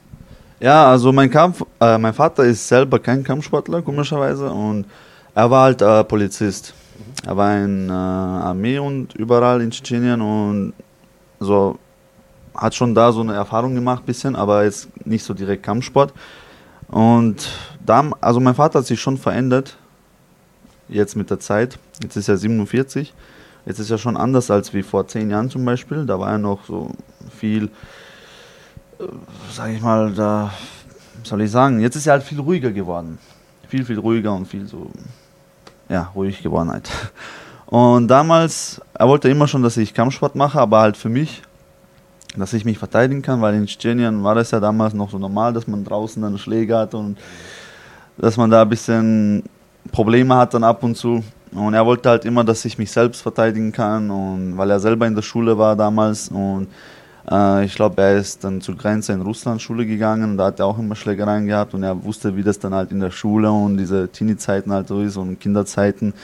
Denn deswegen wollte er, dass ich auch stark bin, dass ich mich verteidigen kann. Dann haben wir für mich einen Ringerclub gesucht, aber durch Krieg war ja vieles zerstört. Da haben wir leider nichts gefunden, nur für Erwachsene. Und so ein Gym für Kinder war halt ganz weit weg und mein Vater hat ja immer gearbeitet, meine Mutter auch zu der Zeit und keiner konnte mich dann hinfahren, deswegen haben wir es dann gelassen. Da haben wir so ein Karate-Studio gefunden in der Nähe, da bin ich halt Karate gegangen, so circa ein Jahr. Und als wir dann hergezogen sind nach Österreich. Wie alt warst du da? Zehn. Kurz vor elf sind wir hergezogen. Also vor 13 Jahren etwa, ne? Genau. Und da habe ich dann in der Schule auch gehört, da, da, bin ich in die Schule gegangen zum ersten Mal und dann ist ein, so ein anderer Tschetschener zu mir gekommen, hey, bist du Tschetschener? Und ich so, ah ja, du auch, okay. Da konnte ich auch nicht so gut Deutsch und da haben wir uns so, da haben wir so uns ein bisschen unterhalten und er hat gesagt, ja, wir gehen da ringen, gibt so einen Ringerclub, der, der, äh, der Trainer ist Georgier, richtig starker Mann und willst du mal ringen? Und ich so, oh, ich, will, ich will unbedingt ringen, ich wollte schon immer ringen, seit, seit klein auf ich will da unbedingt mitkommen. Dann hat er mich mitgenommen, habe angefangen zu ringen. Und am Anfang, also für meinen Vater war das eigentlich immer so, wie gesagt, dass ich mich selbst verteidigen kann, dass ich einfach, dass ich einfach stark bin und selbstbewusst bin und so, weil er wollte eigentlich immer, dass ich ähm, irgendwie Doktor oder Anwalt oder was auch immer werde, so wie, El so was wie Eltern, Eltern halt, so ja, wünschen, genau. Ja. Und dann ja, habe ich angefangen zu trainieren. Es hat mir schon voll Spaß gemacht. Da hat man halt auch richtig gemerkt, dass ich schon das Zeug dazu habe und der Trainer hat dann anscheinend auch zu unseren, zu, zu sein, also wir hatten ja so einen Manager in dem Club, zu ihm hat er anscheinend, das hat er mir dann später erzählt, wo ich dann älter geworden bin, hat er damals am ersten Tag schon gesagt, hey, aus diesem Junge wird man ein ganz großer. Hat er anscheinend zu ihm gesagt gehabt. Vielleicht hat er das gleich gesehen, ich weiß es nicht. Und dann hat er so angefangen, und dann kam natürlich noch die Pubertätzeit, und dann habe ich wieder Sport gelassen, dann war ich mal ganz der Coole mit den ganzen Jungs und dann. Und mit den Mädels wahrscheinlich auch. Ja, hat man ja dann so angefangen zu rauchen und so weiter, obwohl das jetzt nicht schön ist, aber ja, zu der Zeit ist es halt immer gefährlich. Ja. Aber Gott sei Dank bin ich dann wieder auf den richtigen Spur. Richtigen Pfad zurückgekommen. Genau, ja. wieder zurückgekommen und habe dann angefangen wieder mit Ringen und Boxen und dann habe ich gehört, dass es MMA gibt bei uns. Dann habe ich angefangen mit MMA-Kampfsport und das hat mir dann richtig Spaß gemacht, weil ich muss noch ehrlich sagen, ich war halt immer so, ich habe es immer geliebt zu schlägern. Ich habe immer draußen geschlägert. Wer ist der Stärkste? Wer ist der Stärkste von der Schule? Wer ist der Stärkste von der Stadt? Wer ist der Stärkste von dem Viertel? Es war halt immer also immer Kämpfe, die auch, wo auch der andere wusste, dass gekämpft wird und das auch wollte? Oder ja, genau. auch einfach mal Leute provoziert oder mal auf auch die mal Mappe provoziert. gehauen? Ehrlich gesagt, ja. auch, auch provoziert. Und, und wenn irgendwer zum Beispiel vorbeigegangen ist, extra gehofft, dass der mich jetzt dumm anmacht oder so. Und ist auch mal ein bisschen angerempelt mit der Schulter. So. Ja, genau. Und ich weiß gar nicht warum, aber ich habe das einfach so geliebt nichts, ich hatte persönlich nichts gegen die Leute. Ich wollte einfach immer kämpfen. Ich wollte mich immer beweisen, mich Gibt immer man testen. so gar nicht, wenn man jetzt hier mit dir spricht, denkt man eigentlich, du bist äh, immer so höflich und, äh, und ruhig und zurückhaltend. Kampfsport hat mich dann beruhigt. also das hat. Früher war das, das zum Beispiel das so, dass ich immer gesagt habe, oh, ich hoffe, der, der redet mich an, der macht mich dumm an. Heute ist es immer so, ah, bitte, bitte, geh einfach weiter. Geh einfach weiter. Sprich mich nicht an, geh einfach weiter. Wenn ich halt merke, dass es irgend so ein komischer Typ ist zum Beispiel. Erstaunlicherweise ist das ja sehr, sehr häufig so. Also die ganzen Kritiker glauben ja immer das gar nicht. Die sagen, oh, jetzt hast du einen, der sich gerne äh, auf der Straße schlägt und dann gibst du den auch noch Kampfsportunterricht. Ja, genau, damit genau, verstärkst genau. du das ja nur noch. Aber Eben. eigentlich ist meistens das Gegenteil der Fall. Die Leute sind so kaputt vom Training und genau. haben die so ausgepowert und ihren, ihre, ja, ihren Trieb, sich zu schlagen, ausgelebt, dass sie dann im richtigen Leben gar keinen Bock mehr haben, oder? Ja, so ist es. Eigentlich, das wollte ich auch sagen, eigentlich ist es wirklich so, dass wenn man dann den Kampfsport macht, aber also richtig intensiv macht, dann, dann hat man gar keinen Bock, irgendwie draußen irgendwas zu machen. Eine Frage, ähm, ohne die ich dich auf gar keinen Fall gehen lassen kann heute. Hat deine Mutter herausgefunden, dass du sie angelogen hast? Äh, wegen Krankenmeldung? Ja. ja. Und, ja, wie war das? Jetzt. das ist wie war das? Ja, das war nicht schön. Ich hatte dann eh wirklich Stress gehabt mit meinen Eltern. Von meinem Vater war ich sogar ein bisschen überrascht komischerweise hat er dann gesagt, ja okay, weißt du was, dann vielleicht weil er dann gemerkt hat, dass ich das wirklich äh, ernst meine und dann halt gesehen hat, dass ich immer gewinne, gewinne, gewinne und dass es schön weitergeht, hat er dann gesagt, okay, weißt du was, wenn, wenn du das für richtig hältst, dann, dann mach das. Mm, dann trainiere einfach Vollgas und ich werde dich dabei unterstützen. Und dann, dann habe ich das gemacht.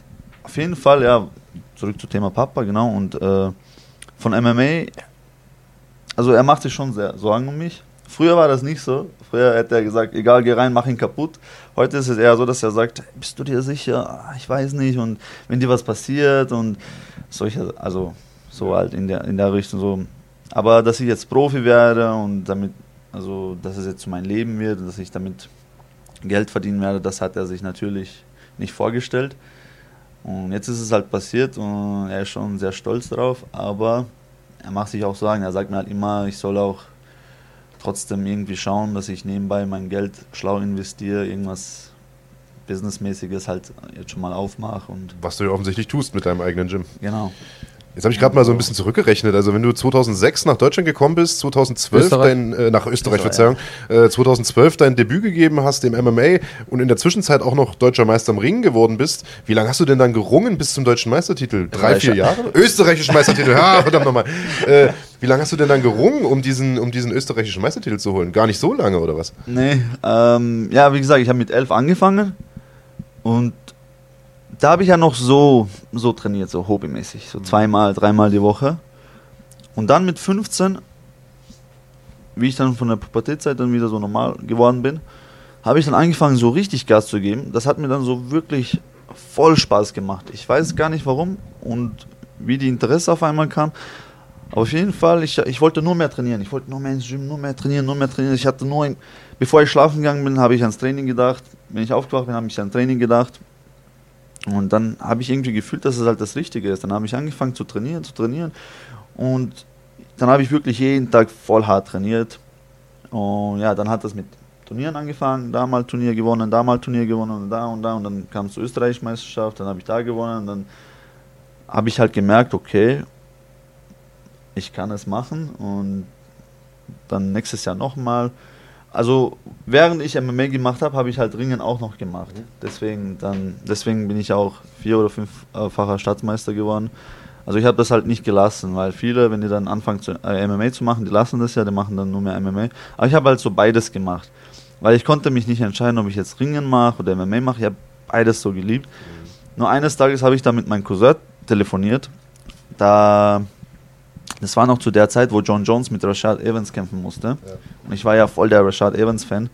Ich habe ihn so richtig geliebt damals, als, äh, als, ich, als ich klein war. Und äh, mein Cousin war also richtig John Jones-Fan und er hat gesagt so, nein, keine Chance, John Jones macht dich fertig. Und ich so, nein, Rashad Evans gewinnt und wir haben das immer so diskutiert. Und dann habe ich gefragt, also er ist ja älter als ich, und dann habe ich ihn gefragt, hey, eine Frage, Sultan, wie machen die das eigentlich, dass die, dass die so viel trainieren, dass die kämpfen und dann nebenbei noch arbeiten gehen? Und das war noch gerade auf dem Weg zum Training. Haben wir telefoniert und dann sagt er, das ist deren Arbeit. Und ich so, wie? Ja, das, die verdienen damit ihr Geld, die machen nur das. Und dann hat es auf einmal so einen Klick gemacht bei mir. Und seitdem habe ich dann gar nicht mehr aufgehört. Konntest du dir vorher überhaupt nicht vorstellen, dass das ein Job sein kann, kämpfen? Ja, genau, das habe ich dann, ich habe das gar nicht gewusst. Ich dachte, weil wir werden ja wie gesagt normal so, so in der Schule erzogen, dass, dass wir Schule machen, dann Ausbildung machen und dann arbeiten gehen und so ein alternatives Lebenskonzept hat noch nicht existiert in ja, deiner genau. Vorstellung. Und deswegen habe ich mir gedacht, wow, man kann damit Geld machen. Wie alt warst du da, als der Knoten geplatzt ist? 16. 16. Ja, gutes Alter. Ja, gutes Alter, um da nochmal Lebensentscheidungen zu überdenken. Und, und, trotzdem bist du ja noch in die Ausbildungsrichtung gegangen und so. Ja, wegen meinen Eltern halt, weil am Anfang war das ja so, da hat äh, mein Vater auch zu mir gesagt, hey, du bist einer von Millionen. Du weißt nicht, ob du das schaffen wirst oder nicht. Und ich so, doch, ich werde es schaffen, ich weiß es, ich bin überzeugt davon, ich irgendwas sagt mir, da sagt er so, ja, irgendwas in dir, du bist noch klein. Wie gesagt, mach deine Ausbildung, mach deine Schule. Aber ich weiß nicht, seit klein auf habe ich irgendwas innerlich gehabt, das mir gesagt hat, hey, du wirst es schaffen. Ich war, mir, ich war so überzeugt davon, ich weiß gar nicht warum und woher das Gefühl kam. Aber ich habe mich schon dort gesehen, bevor ich dort war. Also ich habe mich schon so gefühlt, als ob ich jetzt schon das geschafft habe, was ich schaffen wollte. Und das ist auch wahrscheinlich der Grund, warum ich halt heute da bin, wo ich bin. Ja, und dann ein paar Monate danach, wo ich mit ihm dann telefoniert habe und dieses Klick gemacht habe, habe ich auch dann meinen ersten Kampf gehabt. Großartig. Hast du das Gefühl, seit wann ist das Gym auf erstmal und ähm, äh, seit wann bist du denn wirklich auch als Trainer am Start? Seit zwei Jahren. Hast du da einen Unterschied gemerkt? Ist das für dich was ähm, eher eine Doppelbelastung, dass du sagst, ich muss jetzt als Trainer einmal im Training sein und einmal auch als äh, Athlet selbst? Ja, ehrlich gesagt schon. Ich, als wir das, also den Gym aufgemacht haben, wir uns das leichter vorgestellt. Viel leichter vorgestellt, aber es ist dann doch nicht so leicht gewesen. weil du musst dich ja dann auf deine äh, Mitglieder oder Schüler konzentrieren und dann auf dich selber.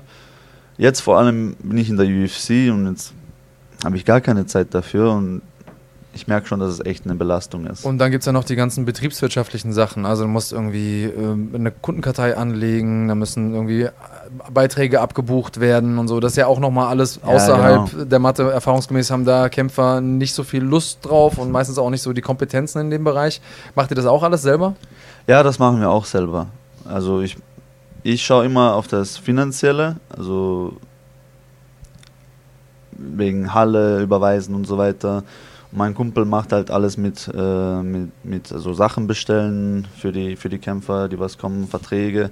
Und unsere Buchhaltung sozusagen führt dann halt meine Frau und sie macht dann halt die ganzen Sachen. Und wir haben dann halt noch so einen Berater, so mhm.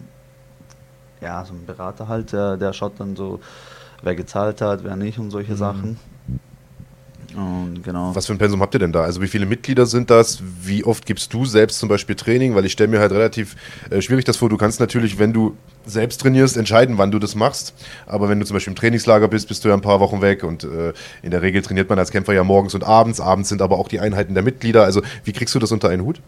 Ja, ähm, montags und freitags trainiere ich MMA ab 19 Uhr und mein Kumpel macht es dann von Dienstag, also Dienstag und Donnerstag Kickboxen auch um 19 Uhr. Und Mittwoch, Mittwoch, Samstag und Sonntag ist frei. Aber das sind halt eigentlich die alten Zeiten. Jetzt wollen wir eh irgendwas dran ändern. Ja, wie gesagt, es ist schon ein bisschen schwierig, weil vor allem ich bin jetzt zurzeit auch fast nie daheim, bin immer unterwegs und dann muss er zum Beispiel die ganzen Sachen übernehmen oder wenn er dann weg ist, muss ich oder wenn wir beide weg sind, dann ist überhaupt scheiße. da muss man uns irgendwas überlegen wer macht jetzt das Training, wem holen wir jetzt her. Ja, es ist schon schwierig, ehrlich gesagt. Es ist schon richtig, richtig viel Arbeit. Ja. Ähm, für mich auch noch eine spannende Geschichte. Und zwar, du hast ja jetzt erzählt, dass du in Tschetschenien geboren wurdest, auch aufgewachsen bist, bis du zehn warst, dann nach Österreich gekommen bist. Ähm, wir hören auch raus, dass du eine sehr gute Verbindung zu deiner, deinen Wurzeln hast, deinen tschetschenischen Wurzeln. Auch äh, mit Leuten sofort resonierst, die du triffst, die daherkommen und so weiter und so fort. Trotzdem ist dein Spitzname nicht The Chechenian Wonderboy, sondern The Austrian Wonderboy. Wie kam es dazu? Wie kommt es dazu? Hast du da eine Geschichte zu? Ja, das ist auch so.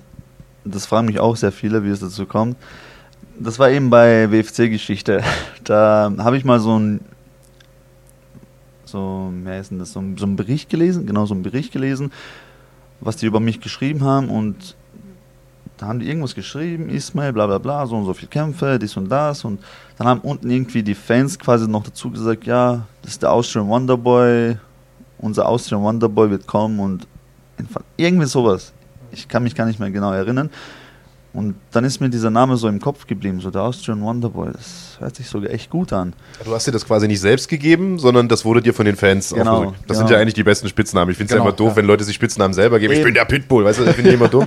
Das ist, äh, ist eine coole Sache. Ja, das habe ich mir halt auch gedacht, weil früher habe ich mir auch so einen Spitznamen überlegt und dann dachte ich mir, hm, was war der denn? ja, so, na, ich, also, ich weiß nicht, ich habe halt nur so überlegt. Ich hatte keinen. Also ich finde immer, alle Tschetschenen heißen entweder Borz, also der Wolf, ja. oder der Adler. Eins von beiden ist es immer. Oder manchmal noch der Löwe. Also so die eins von den drei Tieren ist es meistens.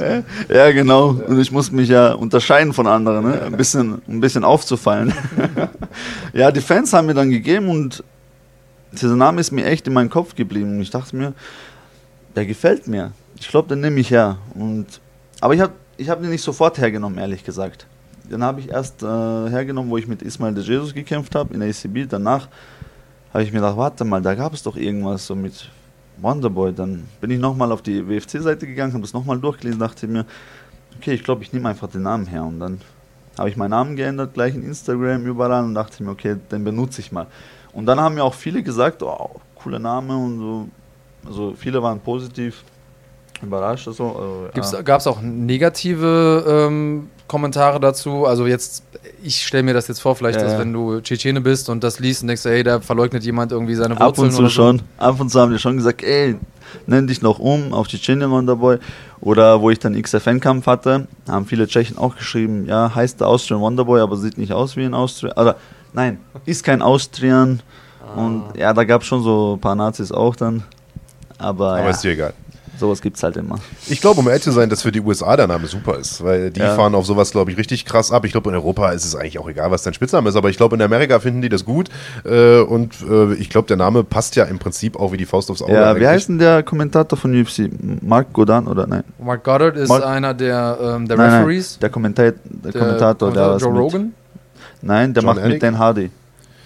Ähm, Gooden John Gooden. John ja, Gooden, John genau. Gooden, ja. der, der hat mir eh gesagt, das ist einer seiner Lieblingsnamen ja. in der UFC. Das ist auch ein geiler das, Name. Das sagt er immer. Also den spricht er gerne aus. ja. Und äh, Bruce Buffer auch. Hat einen guten Klang, definitiv. Und, äh, und passt ja auch insofern, dass du ähm, in Österreich ja auch die Chance dazu bekommen hast. Also mhm. da ist ja auch dein Samen auf fruchtbaren Boden gefallen. Also insofern ähm, macht das auch ja, PR-mäßig Sinn, aber es macht ja auch sozusagen biografisch Sinn. Ja, ich wurde auch halt oft gefragt, warum ich äh, Österreich repräsentiere und nicht Tschetschenien. Und es war halt so, in Tschetschenien gibt es ja sehr viele Kämpfer. Sehr viele Kämpfer. Da ist es nichts Besonderes eigentlich, ein Kämpfer zu sein. Da ist jeder Zweite ein Kämpfer. Und in Österreich, Österreich hat mich aufgenommen, mich und meine Familie, und die haben uns ein gutes Leben geschenkt. Also viele Möglichkeiten gegeben. Ich bin hier zur Schule gegangen, ich habe hier Freunde kennengelernt, ich habe eigentlich bin ich sozusagen auch hier aufgewachsen. Also meine ganze Jugend, alles habe ich halt hier verbracht. Und, und ich muss halt ehrlich zugeben, ich liebe Österreich und ähm, ich fühle mich sehr wohl hier. Ich fühle mich eigentlich wie zu Hause. Also ich bin zu Hause hier. Und deswegen wollte ich auch so, deswegen wollte ich auch Österreich repräsentieren, so als Dankeschön, dass sie mir ähm, so ein Leben gegeben haben. Und deswegen repräsentiere ich Österreich und mache es gerne und damit, ähm, also in der Hoffnung, dass vielleicht, dass der Sport irgendwie äh, groß wird in Österreich, dass irgendwer draufkommt und sich denkt, okay, okay schau mal, der repräsentiert ja Österreich, kämpft da in UFC, okay, das so in der Hoffnung, dass da auch mal was, was groß wird und so Motivation zu geben für die anderen Leute. Auch so ein bisschen als Zeichen für all die Leute, die ähm, in Frage stellen könnten, ob du dich jetzt 100% integriert hast oder nicht. Also auch dazu sagen, hey, ich, ähm, ich repräsentiere ja das Land auch und ja. sprichst die Sprache offensichtlich. Ja. Ähm, bist wahrscheinlich nicht vorbestraft? na, ähm, na, vorbestraft bin ich zum Glück nicht. Das einzige Schlimme, was ich gemacht habe, war halt immer Schlägern. Also, und deine Mama angelogen. Ja, genau. das ist das Schlimmste.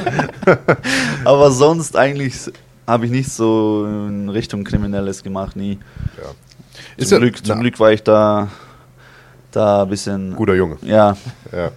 Äh, anständig im Kopf. Und ich hatte natürlich sehr viel Angst vor meinem Vater. Weil mein Vater hat mir immer gesagt, ey, wenn ich irgendwas herauskriege, dass du irgendwas angestellt hast, irgendein Blödsinn, dann. Ja, ja, als ehemaliger Polizist schon, hatte da bestimmt auch nochmal ein äh, zusätzliches ja, Interesse. Na, mein Vater war ehrlich gesagt, was solche Sachen angeht, sehr, sehr streng. Ich, hat, ich hatte richtig, richtig viel Respekt und Schiss vor meinem Vater. Aber Schlägereien waren in Ordnung? Bei Schlägerei war das so eine Sache. Ich habe zu meinem Vater gesagt, der hat angefangen, dann hat es gepasst. dann hat das gepasst. Ja. Sehr gut. ähm, wir haben jetzt hier schon ein paar Mal die Frage bekommen, ich äh, sehe das hier immer so ein bisschen durchlaufen und äh, finde, das passt ganz gut zum Thema. Wir haben jetzt schon ein paar Mal über die äh, Szene in Österreich gesprochen. Äh, kleines Land, trotzdem viele starke Kämpfer, vergleichsweise viele.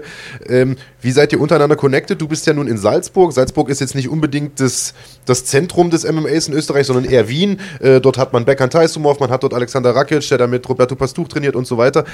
Wie seid ihr untereinander connected? Trainiert ihr regelmäßig miteinander oder seht ihr euch öfter? Und hier kommt auch sehr, sehr häufig die Frage, äh, was hältst du generell von der österreichischen UFC-Szene von, von Alexander Rakic insbesondere? Der wurde jetzt hier ein paar Mal angesprochen. Ich, meistens sind ich und mein Freund Ayub eigentlich in Salzburg, ehrlich gesagt. Wir trainieren schon eher bei uns zu Hause mit, mit Tommy zusammen. Äh, ist auch einer unserer unser Teamkollegen. Und mit Rakic, Taisumov sind wir halt eher so im Instagram oder in WhatsApp so Kontakt. Und wenn ich mal halt in Wien bin, dann trainiere ich auch bei denen, dann treffen wir uns auch so zusammen. Wann bist du das nächste, wann bist du das nächste Mal in Wien? Möchte Lou Salter wissen? Ähm, ich weiß nicht. Mal schauen. Sagst du mir einfach Bescheid, wenn es soweit ist. Ja. Ja, Grüße übrigens auch äh, an äh, Jabril Dulatov, der live mit dabei ist. Ey, schöne Grüße. Der hier den Bizeps, der hier den Bizeps postet. Äh, Jabril, sei gegrüßt. Ähm, ja, die Frage, die jetzt im Raum steht, Selim Khan äh, Tungoye fragt das auch, wann kämpfst du wieder? Äh, wir haben dich jetzt dieses Jahr gesehen, dein UFC-Debüt bestreiten, drei Kämpfe machen und das Jahr ist noch nicht mal zu Ende. Also wir haben jetzt ja, also der letzte Kampf war jetzt im September, also du hast ein sehr, sehr hohes Pensum gehabt und du hast es vorhin auch angesprochen, du hast gesagt, Mensch, äh, meine ganzen Freunde haben gesagt, Alter, so einen harten Gegner direkt am Anfang und das ist eine Entwicklung, die wir in der UFC sehen, seitdem äh, der alte Matchmaker äh, nicht mehr da ist, äh, dass man als ersten Kampf nicht unbedingt jetzt irgendwie äh, einen, ich will nicht sagen, leichteren Gegner, einen Aufbaugegner bekommt, sondern dass man direkt auch gegen Granaten gestellt ja. wird. Hat man jetzt bei dir auch gesehen. Äh, Sagst du jetzt nach drei Kämpfen innerhalb von, weiß ich nicht, sechs, sieben Monaten, mache ich erstmal Pause oder willst du dieses Pensum weitergehen? Hast du schon was anstehen? Äh, erzähl mal, wie, wie sieht die Zukunft aus? Ja, wie du schon angesprochen hast, ich habe eh drei Kämpfe in UFC gemacht und eins in XFN. Das heißt, ich habe schon vier Kämpfe gemacht dieses Jahr. Und ich habe immer schon gesagt, solange ich gesund bin, keine Verletzungen habe und keine Probleme habe, solange ich fit bin, also in Form bin, bin ich immer bereit zu kämpfen. Da ich bin nicht so wie viele andere, die jetzt einmal im Jahr kämpfen oder zweimal im Jahr kämpfen und dann äh, Ruhe haben wollen. Ich bin eher so, ich will immer kämpfen. Ich will immer jeden, ich, am liebsten würde ich jeden zweiten, dritten Monat kämpfen. Und wenn die mir jeden, also wenn die mir dann irgendwas anbieten oder mich anrufen und fragen, ob ich kämpfen will, dann bin ich natürlich dabei. Jetzt würde ich natürlich nicht ähm, kurzfristig irgendwo einspringen, weil diesen Risiko brauche ich jetzt nicht mehr. Aber ja, nach dem Kampf bin ich auch zum Sean Shelby gegangen, habe gefragt, wie es aussieht mit UFC Moskau. Ich wollte da unbedingt dabei sein, weil ich ja sehr viele Fans habe in Russland. Und dann hat er gesagt, das ist leider voll. Dieses Jahr ist komplett voll. Hat er gesagt, beruhig dich, Junge. Du hast schon drei Kämpfe gemacht. Und wenn irgendwas passiert, dann weiß ich, wo ich anrufen muss. Und dann habe ich gesagt, okay, danke. Und ansonsten soll ich mich einfach auf, auf nächstes Jahr einstellen, so Jänner, Februar. Mal schauen. Trotzdem lohnt es sich ja immer fit zu bleiben. Manchmal kommt ja dann der ja. große Anruf und vielleicht auch der Spot auf einer Karte, wo man sonst vielleicht so erstmal nicht hinkäme von dem Standing, das man hat. Also ich hoffe, dass das. Ja, so sind wir eigentlich eh. Also ich und mein Freund Ayub, wir waren immer so, weil viele Kämpfer, ist es ja bekannt, die, die trainieren nur dann hart, wenn die einen Kampf haben, also bevorstehenden Kampf haben. Und bei uns ist es so, wir haben immer das Jahr durchgehend immer trainiert, wie wenn wir kämpfen werden, weil wir haben halt auch immer gesagt, so wie du es jetzt gesprochen hast, angesprochen hast, äh, man weiß nie. Vielleicht wirst du angerufen und kriegst die Chance nächste Woche oder in zwei Wochen oder in drei Wochen, was auch immer, zu kämpfen. Damals waren wir auch nicht in der UFC und dann haben wir uns immer dran gehalten und immer trainiert. Und beziehungsweise wir machen das immer noch. Mhm. Aber ja. Verfolgst du die deutsche MMA-Szene so ein bisschen? Ein ah, bisschen, ja. Okay, also wir hatten jetzt gerade zum Beispiel einen großen Hauptkampf hier von Bolagi gegen Ömer Solmas. Hast du dir den Kampf angeguckt? Ehrlich gesagt nicht angeschaut, aber gehört. Ja, okay. Ähm, dann wollen wir dich jetzt nicht mal nach Hörensagen fragen. ähm, aber du kennst ja die Kämpfer so ein bisschen. Äh, Islam Kapilaev ist jetzt gerade bekannt gegeben worden gegen Nord Nordin Asri. Fitness Lifestyle äh, fragt dich äh, und sendet schöne Grüße aus Nürnberg. Was hältst du von Grüße dem Kampf? Zurück. Ähm, ich glaube, das ist ein guter Kampf. Äh, ich kenne jetzt Nordin nicht so wirklich, hm. nicht so gut, aber Islam kenne ich gut. Und ich glaube, es wird ein guter Kampf. Weil, aber ich habe halt viel gehört von den Nordin, ja. so im Internet halt. Wurde ja, absolutes Urgestein auch, der ist schon lange, lange dabei. Genau, ja, deswegen glaube ich, es wird echt ein guter Kampf werden. Ja, wir und haben da ich Islam kenne, äh, wünsche ich ihm natürlich äh, viel, viel, Erfolg für den Kampf. Ich müsste jetzt lügen, aber ich würde sagen, Nordin hat schon gekämpft. Da warst du noch im Kindergartenalter. Kann sein. Ohne Scheiß. Ich, ich glaube, der hat sein Debüt 2002 gemacht. Da warst du denn, was, sechs Jahre alt oder so? Ich wollte immer im Kindergarten sein, aber war ich nicht weil es keinen gab. Du warst nicht ja. Sehr gut. Ähm, ich ja, bin ich, in die Schule auch erst mit acht gegangen. Ja. Was ja gut, brauchst du ja jetzt eh nicht mehr. ja. wir haben, bevor wir zu den äh, Zuschauerfragen kommen, habe ich noch eine Frage. Wir haben, das wissen die meisten wahrscheinlich auch, bevor wir hier live gehen, unterhalten wir uns äh, mit den Gästen immer schon ein bisschen und machen so ein kleines äh, Vorgespräch. Und du hast angedeutet, oder beziehungsweise andersrum gefragt, ich habe erzählt, Mensch, du warst ja äh, ähm, sehr, sehr viel unterwegs jetzt in den letzten Monaten, bis viel rumgekommen, Florida, Thailand. Ja. in L.A. hast du gesagt, warst du Kindheitstraum erfüllt. Ja. Ähm, und da hast du gesagt, ja, da habe ich eine coole Geschichte zu erzählen zum Thema Thailand. Da kommen wir gleich. Erstmal, warum Kindheitstraum LA und äh, wie war es denn? War es am Ende so, wie du es dir vorgestellt hast? Also Thailand, ähm, das war auch mein, mein erstes Mal Thailand. Das war eh genau zu der, zu der Zeit, wo ich mit äh, Ismail de Jesus gekämpft habe. Ich bin rübergeflogen zum ersten Mal für einen Monat und da musste ich eigentlich gegen irgendeinen Kämpfer kämpfen. Ich kenne seinen Namen nicht mehr, aber auf jeden Fall, der war gut. Also in ACB. Und dann hat mich der Matchmaker angerufen und gesagt, hey, der hat sich verletzt, äh, jetzt sieht so aus, jetzt habe ich einen Ersatz für dich. Und hat mir dann halt diesen Ismail da geschickt. Hat gesagt, wenn ist das okay für dich, weil wenn nicht, dann sieht es eher schlecht aus, weil alle anderen sind verletzt oder nicht bereit. Und ich habe gesagt, ja klar, ist mir egal wer, weil jetzt bin ich schon in Vorbereitung. Mach. Ich habe damals gar nicht äh, geschaut, wie die Gegner sind, wer das ist, wie viele Kämpfe der hat. Ich habe immer gesagt, ja, ja, ja. Also ja. Gameplan, dein Ding machen, gar nicht so sehr geguckt, was genau. macht der andere. Die Anfangskämpfe, das werde ich dann auch erzählen, war auch äh, genauso. Auf jeden Fall, dann habe ich kurz danach seinen Kampf angeschaut, seinen letzten, seine letzten zwei Kämpfe und habe halt gesehen, dass er nicht so ein sauberer Kämpfer ist, so irgendwie so reinläuft. Und dann habe ich mir gedacht, ach, für den brauche ich mich gar nicht vorzubereiten. Für was bin ich überhaupt nach Thailand geflogen? So. Und habe mich dann irgendwie nicht mehr so, so, so richtig fokussiert. Dann habe ich ihn, ich habe ihn gar nicht mehr ernst genommen. Dann bin ich nicht jeden Tag zweimal ins Training gegangen, habe dann bis 12, 1 geschlafen ab und zu, dachte mir, ach, den haue ich sowieso K.O. Also wieder so ein, so ein Fehler halt. Und ja, dann waren wir einmal am Freitag im Sparring in Tiger Muay Thai. Da war Nasrat ja auch dabei, Nasrat, Hijo, äh, wir waren zusammen, wir waren zusammen in diesem Camp, weil da hat Nasrat auch kämpfen müssen in England, nur sein Gegner ist dann, hat dann abgesagt oder irgendwie sowas. Und ja, dann haben wir Sparrings gemacht und da hat Peter Jan mit irgend, äh, irgendwem auch Sparring gemacht und derjenige hat zum Peter Jan dann gesagt, hey, mach mal Sparring, aber ohne Kicks, weil ich bin verletzt, ganz locker, okay. Und dann hat Peter gesagt, okay, kein Problem. Und dann hat ihn aber ein Highkick gegeben. Was? Ja. Was? Und irgendwo dann mittendrin. Und dann hat, ist der andere böse geworden. Ich glaube, das war auch so ein Tschetschener. Ist richtig böse geworden, hat ihn weggeschubst und gesagt, was ist los mit dir? Ich habe dir doch gesagt, ich bin verletzt, wir machen locker, nur Boxen. Und dann ist irgendwas passiert, ich weiß gar nicht was, weil ich war im, im Käfig, ich habe dann auch Spanning gemacht und ich habe nur so ah, Geschrei gehört und dachte mir, was ist denn jetzt passiert? Auf einmal hat jeder geguckt und irgendwer von den, von den Malkans Team hat sich da halt eingemischt und hat den, den Tschetschener, glaube ich, auch weggeschubst, so quasi, ey, lass den Peter in Ruhe. Oh, oh. Und dann hat er gesagt, was, misch, was mischst denn du dich überhaupt ein? Du kennst ihn nicht, mich nicht. Und wahrscheinlich hat er das gemacht, weil der halt UFC-Kämpfer ist, wollte vielleicht ein bisschen äh, so schleimen. Ich weiß nicht, was der vorhatte. Auf jeden Fall sind dann äh, die zwei Asabov-Brüder, sind jetzt Zwillinge, ich weiß nicht, ob ihr die kennt. Auch Tschetschener auf jeden Fall. Dann ist einer von denen gelaufen.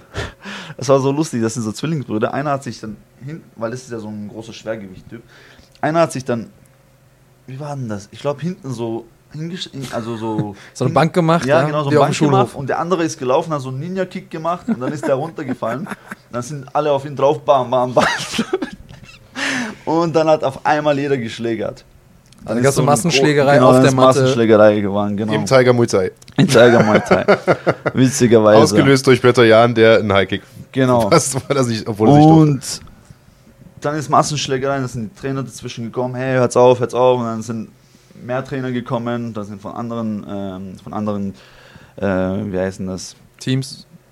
Nicht Team, äh, Tiger Muay Thai ist ja richtig groß von, ähm, Also von Bereich. anderen Matten. Ja. von anderen Matten, genau, von Thai-Box-Matten sind die dann auch gekommen, haben die dann alle auseinandergebracht, hey, was soll die Scheiße, wir sind Sportler, ihr seid Profis, kommt runter und hin und her und dann haben die geredet, geredet, ja, warum hast du mich geschubst und warum hast du dies, warum hast du das, dann gab es so eine Diskussion und dann sind irgendwie, dann haben, haben die sich so also beruhigt und haben wir weitergemacht, weitergemacht und auf einmal sehen wir, wie so drei, vier Leute, noch so Schwergewichtler kommen von draußen und setzen sich so hin und schauen ganz böse die, die zwei Brüder halt an und, und den anderen. Und dann dachte ich mir, oh oh, jetzt, wird's, äh, jetzt wird da irgendwas passieren. Und dann ist Hijo zu mir gekommen, der Bruder von Nassat meint so, hey, guck mal die Leute drüben, ich, die schauen uns sehr böse an, ich glaube, da, da wird eine Schlägerei wieder sein. Und ich so, okay, scheiße. und dann ist Training vorbei gewesen.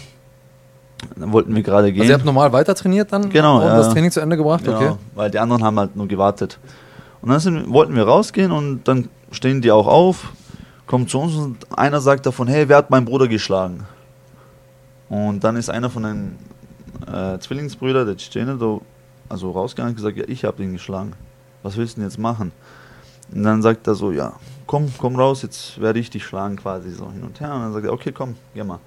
Und dann sind die Trainer gekommen, nein, hey, hört's auf, was, was soll die Scheiße, ich werde euch alle hier äh, einsperren lassen und so. Und, äh, ihr seid Profi, benimmt euch und bla bla bla. Und dann ist der Chef gekommen, dann ist jeder gekommen. Da haben die gequatscht, gequatscht, ja, so und so, ihr habt doch angefangen und du hast den Typen geschubst, obwohl du gar keinen von denen kennst. Und ja, dann war so eine große Diskussion. Dann irgendwann haben die sich, sich sich dann so vertragen, haben sich die Hand gegeben, sind dann gegangen.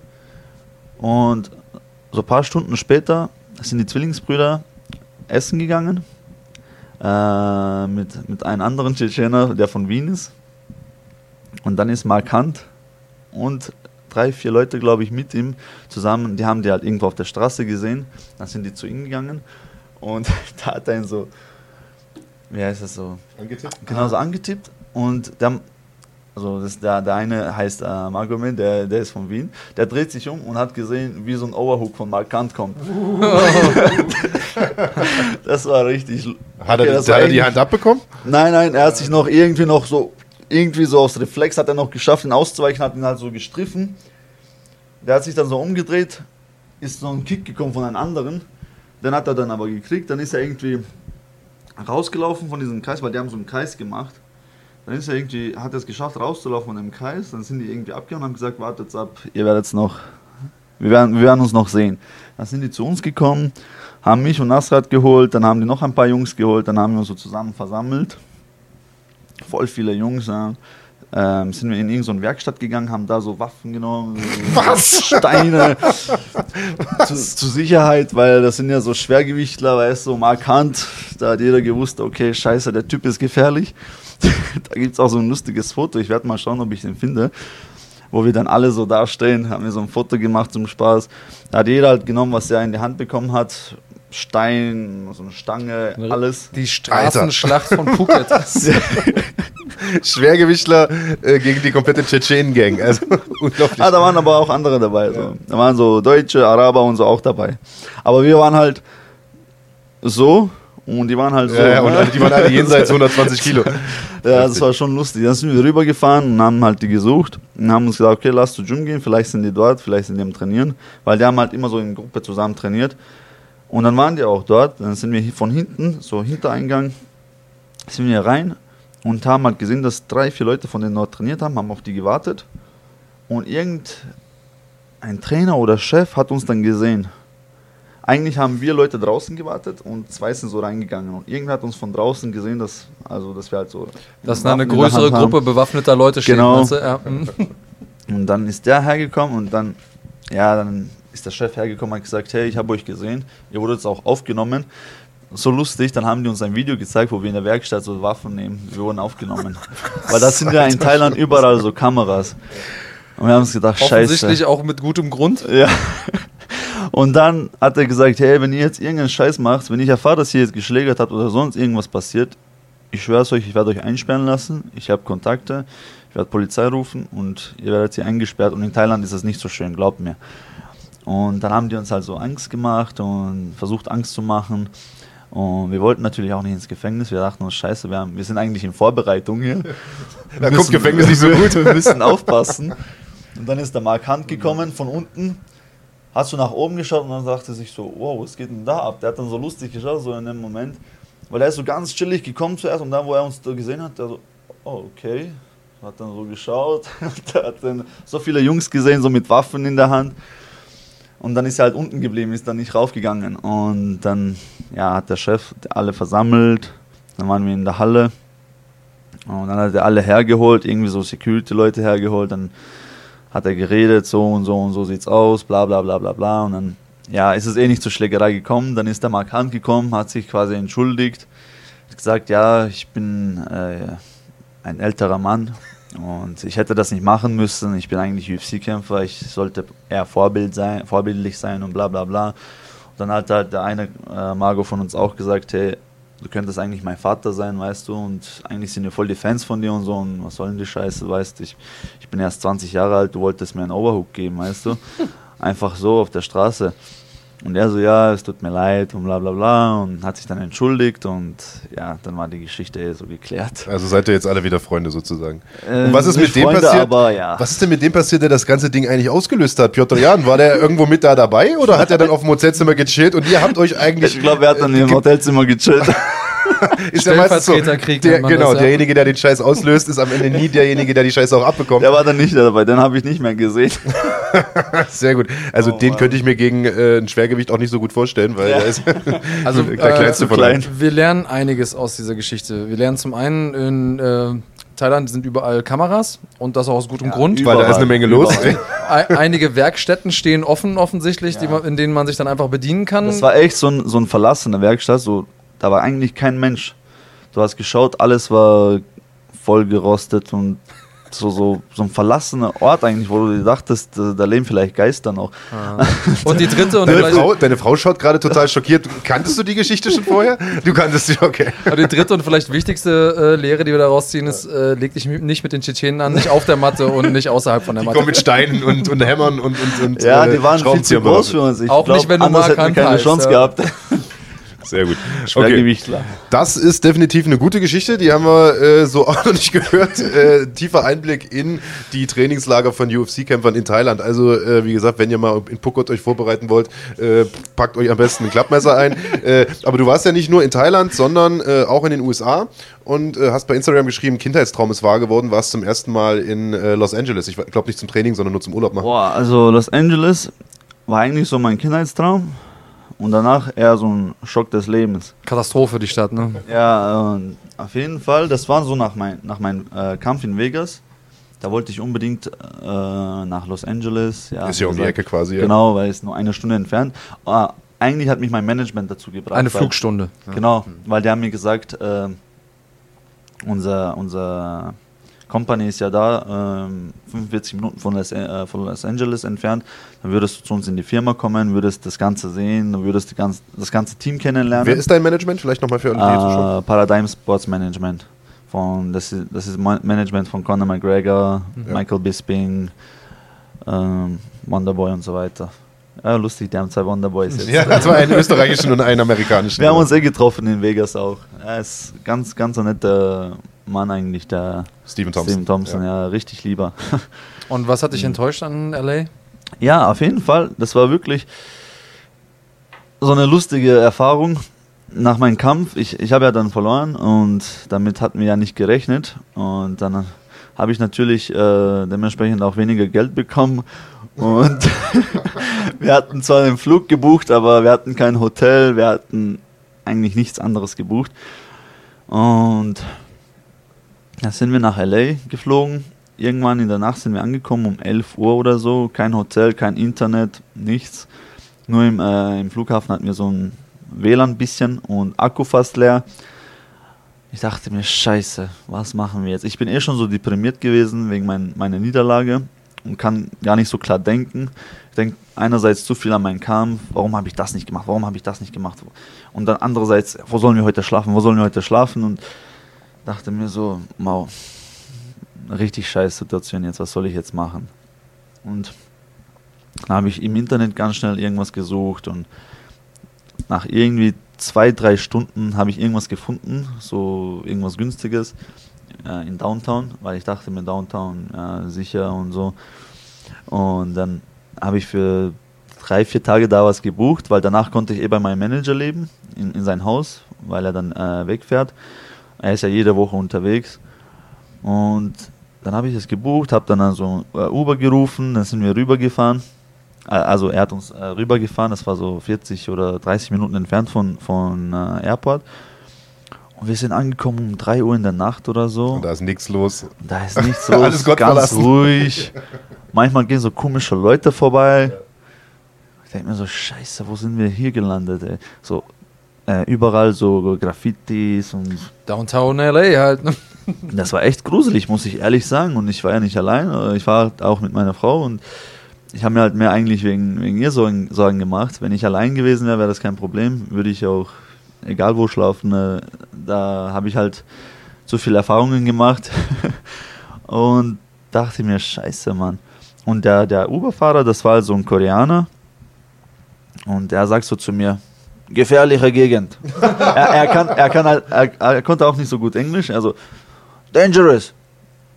Very, very dangerous area. Very, very dangerous. Und ich denke mir so, ja, na toll. Super. Ich habe mir eigentlich auf dem Bild, sah es voll schön aus, so voll herrlich. Voll schöne Zimmer. Und dann klingelt noch äh, bei einem Hotel. Es war so ein komisches Hotel. Es sah aus wie so ein Haus halt, äh, aber es war so ein kleines Hotel halt. Und dann ist so ein Security runtergekommen, schaut schon voll böse, wie wenn ich irgend so ein Krimineller wäre. Was willst du denn hier? Ich sage so, ah, ja, ich habe Zimmer gebucht. Und er sagt so, ja, aber heute gibt es keine Zimmer mehr, heute ist zu, ab morgen hast du wahrscheinlich gebucht. Und nicht so, ja, ich weiß nicht, also ich wollte nur einfach nachfragen. Na, heute ist sicher nichts mehr, na, da, heute kommt keiner mehr rein, da ist nichts. Voll böse, dachte ich mir, okay, komischer Typ, hätte es mir auch normal erklären können. Und ich habe dann halt äh, den Uberfahrer gebeten, da zu warten weil sonst, wir hatten ja kein Internet, ich konnte sonst nichts rufen. Du konntest keinen neuen Uber rufen, ne? Eben. Und dann habe ich ihn gebeten, da zu warten noch und dann haben wir uns ins Auto gesetzt, denken wir, scheiße, was machen wir jetzt? Und dann hat er gesagt, wieder, gefährliche Gegend hier, warum bist du hergekommen? Ich so, ja, ich kenne mich hier nicht aus, ich wollte eigentlich hier so einen Urlaub machen. Also, okay, ich kann dich in die äh, Koreatown bringen. Das ist 15 Minuten oder so entfernt von hier, das ist sichere Gegend, da ist alles gut und so. Ich so, ja, okay, passt. Und dann sind wir gefahren, meint er so. Aber irgendwie, der war so lustig, ja. Der lacht so, meint so, soll ich euch was zeigen? Ich so, okay, zeig mal was. Und dann gleich um die Ecke, wir sind gefahren und boah, das war, das war echt gruselig. Das sah aus wie so in so, so einem Zombie-Film. Das, das, sind so Obdachlose wie Zombies herumgegangen auf der Straße da siehst du so, so Tüten, die rumfliegen auf der Straße, so wie in Filmen halt. 65.000 Obdachlose. Los Angeles hat ein riesen Obdachlosenproblem, die dort in Zelten hausen, auf der ja, Straße leben und insbesondere in Downtown ist das sehr, sehr, äh, sehr, sehr, sehr krass. So viele Zelte mitten auf der voll. Straße, also ja. mitten in, in der Stadt. Ich dachte mir, oh mein Gott, wo bin ich denn hier gelandet, ey? Richtig heftig, das Boah, das, das ist nicht echt, alles Hollywood und Walk of Fame und Bling Das war echt nicht schön, das war echt nicht schön und ich dachte mir, scheiße, so sieht es also aus hier in LA. Das ist doch nicht so, was ich mir vorgestellt habe. Hast du auch gute Ecken gesehen? Also konntest du dir deinen Kindheitstraum quasi erfüllen oder also war es komplett Horror? In LA war es ehrlich gesagt Horror. Da war alles schmutzig und dreckig. Selbst am Tag, auch wo anders, also wo, die, wo, die, wo nicht die Obdachlosen sind, auch die anderen Teile waren ehrlich gesagt ein bisschen Horror. Aber so 45 Minuten entfernt, von LA, Orange County. Es war mm. wunderschön, da war es ja. sehr schön. Und dieser Hollywood-Sign und diese ja, ich hab, Fame of Ich habe ja immer in, in uh, Walk of Fame. Ja, genau, Walk uh, of also Fame. ich habe ja immer genau. in San Diego trainiert, äh, war früher jedes Jahr zwei, drei Monate da, hatte auch mal meine Frau mit dabei für drei Monate und sie wollte auch wie du unbedingt nach LA. Und ich war halt schon mal da, habe da auch meine Medicals damals gemacht und ich habe zu ihr gesagt, nee, willst du nicht. Und irgendwie habe ich es immer geschafft, diese drei Monate lang das zu verhindern, dass wir nach LA kommen. Das wirft sie mir bis heute vor. Ähm, ich, ich wünschte, dass sie auch einmal diese Erfahrung gemacht hätte, weil LA, man denkt immer, ach, das ist total toll und so. Aber ich sag mal, LA kann bestimmt schön sein, wenn man zur richtigen Zeit an den richtigen Ecken ist aber es ist sehr, sehr schwierig, LA als gut zu empfinden, wenn man nicht richtig Kohle hat. Und wenn du natürlich ja, ja, schon mit, genau äh, mit, mit, einem Budget dahin gefahren bist, das nicht so optimal war, ist LA vielleicht nicht unbedingt. Das ja, stimmt, das stimmt auf jeden Fall. Also vielleicht auch um die Lenia Granutakis äh, hier nochmal ein bisschen zu beruhigen. Also lohnt sich wirklich nicht unbedingt dahin zu fahren, äh, sage ich jetzt mal. Ähm, ich war mit einem Kollegen dort äh, wegen, wegen Sport. Wir waren eigentlich in Vegas zocken und sind aber wegen Basketball und so mal runtergefahren. Äh, und dessen Zitat war, Alter, hier sieht es ja aus wie in Neukölln, nur in warm. Also ne?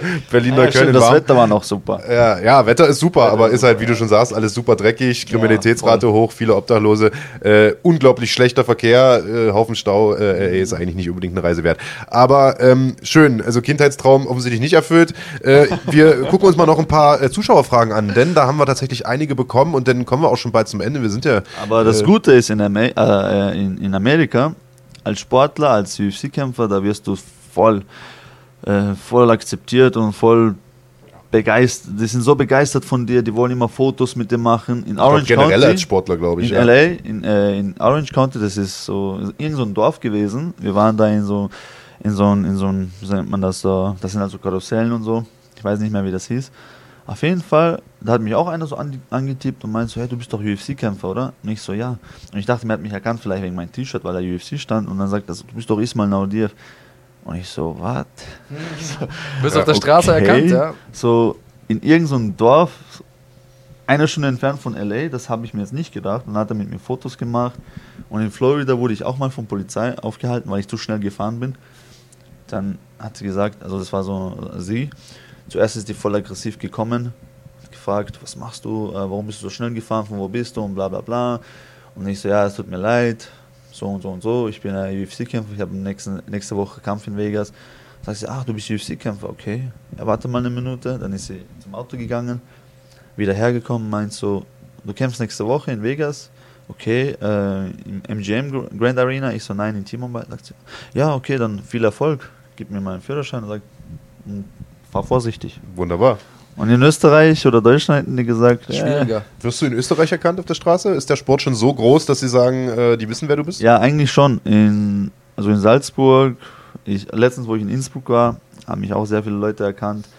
Ähm, ja, eigentlich schon.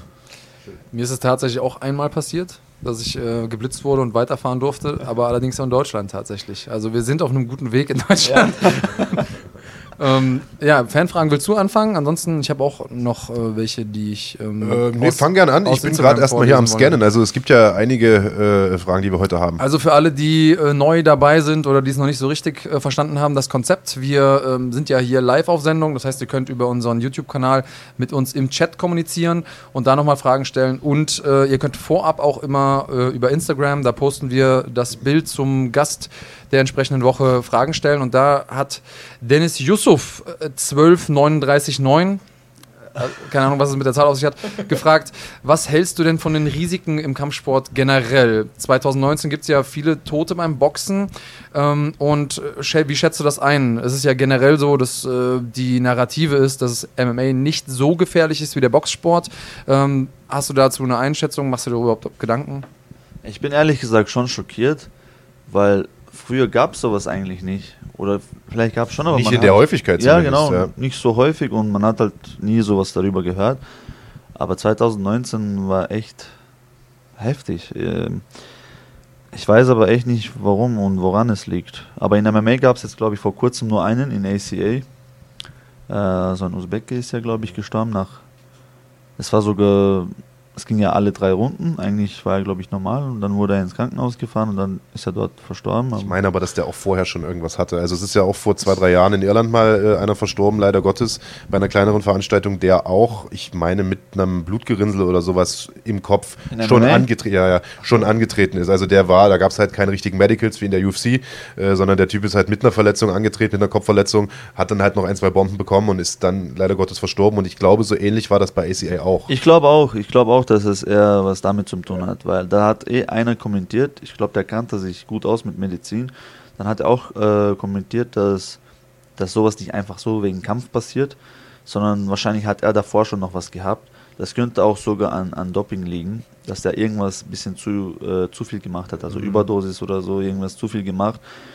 Und durch das, dass da irgendwie Ach, ich kenne mich da jetzt ist auch aus, natürlich der Grund, warum die UFC so strenge Medicals hat. Also du bist ja dann auch durch die ja, äh, ja. Prozedur gelaufen, die man da genau. machen muss. Und da ist ja unter anderem eben auch so ein CAT-Scan, so ein äh, Gehirnscreening mit dabei, wo man eben guckt, ob es ja. irgendwelche Aneurysmen gibt oder andere äh, Probleme. Und klar, also regelmäßig auf den Kopf zu bekommen, ist nicht, nicht schön, besonders gesund. Ähm, aber alles, was sozusagen gesundheitlich, medizinisch gemacht werden kann, um da die Risiken zu minimieren, wird gemacht wenn es dann trotzdem passiert, ähm, passiert. das Was ein Schicksal. sehr, sehr, sehr, sehr tragisch, sehr, sehr traurig.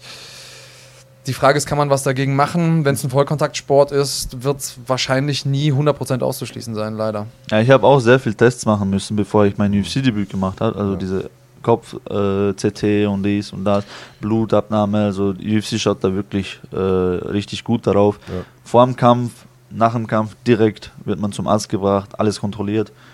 Also die schauen da wirklich gut drauf eigentlich. Die sind da sehr, sehr genau. Also ich war vor kurzem ja bei Ottman Asaitar in der Fight Week in äh, Las Vegas. Also der hatte eigentlich mehr damit zu tun, von Arzt zu Arzt äh, zu hetzen, als, ja. äh, als sich um Medientermine mit uns zum Beispiel oder um sein Training zu kümmern. Also der musste wirklich irgendwie zum äh, Kopfarzt, zum Augenarzt, ja, zum und so weiter. So. Also ähm, und du kennst es ja nun auch äh, genug. Also die äh, nehmen das schon sehr, sehr genau. Und auch in Deutschland haben wir natürlich immer fähiges medizinisches Personal vor Ort bei den Veranstaltungen.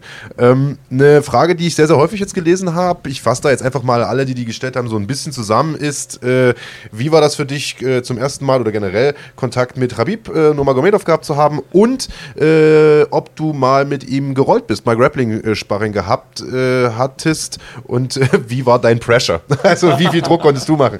Äh, erzähl mal ein bisschen, wie war das mit, mit Khabib? Ja, ich habe ihn komplett auseinandergenommen. Nein, Spaß.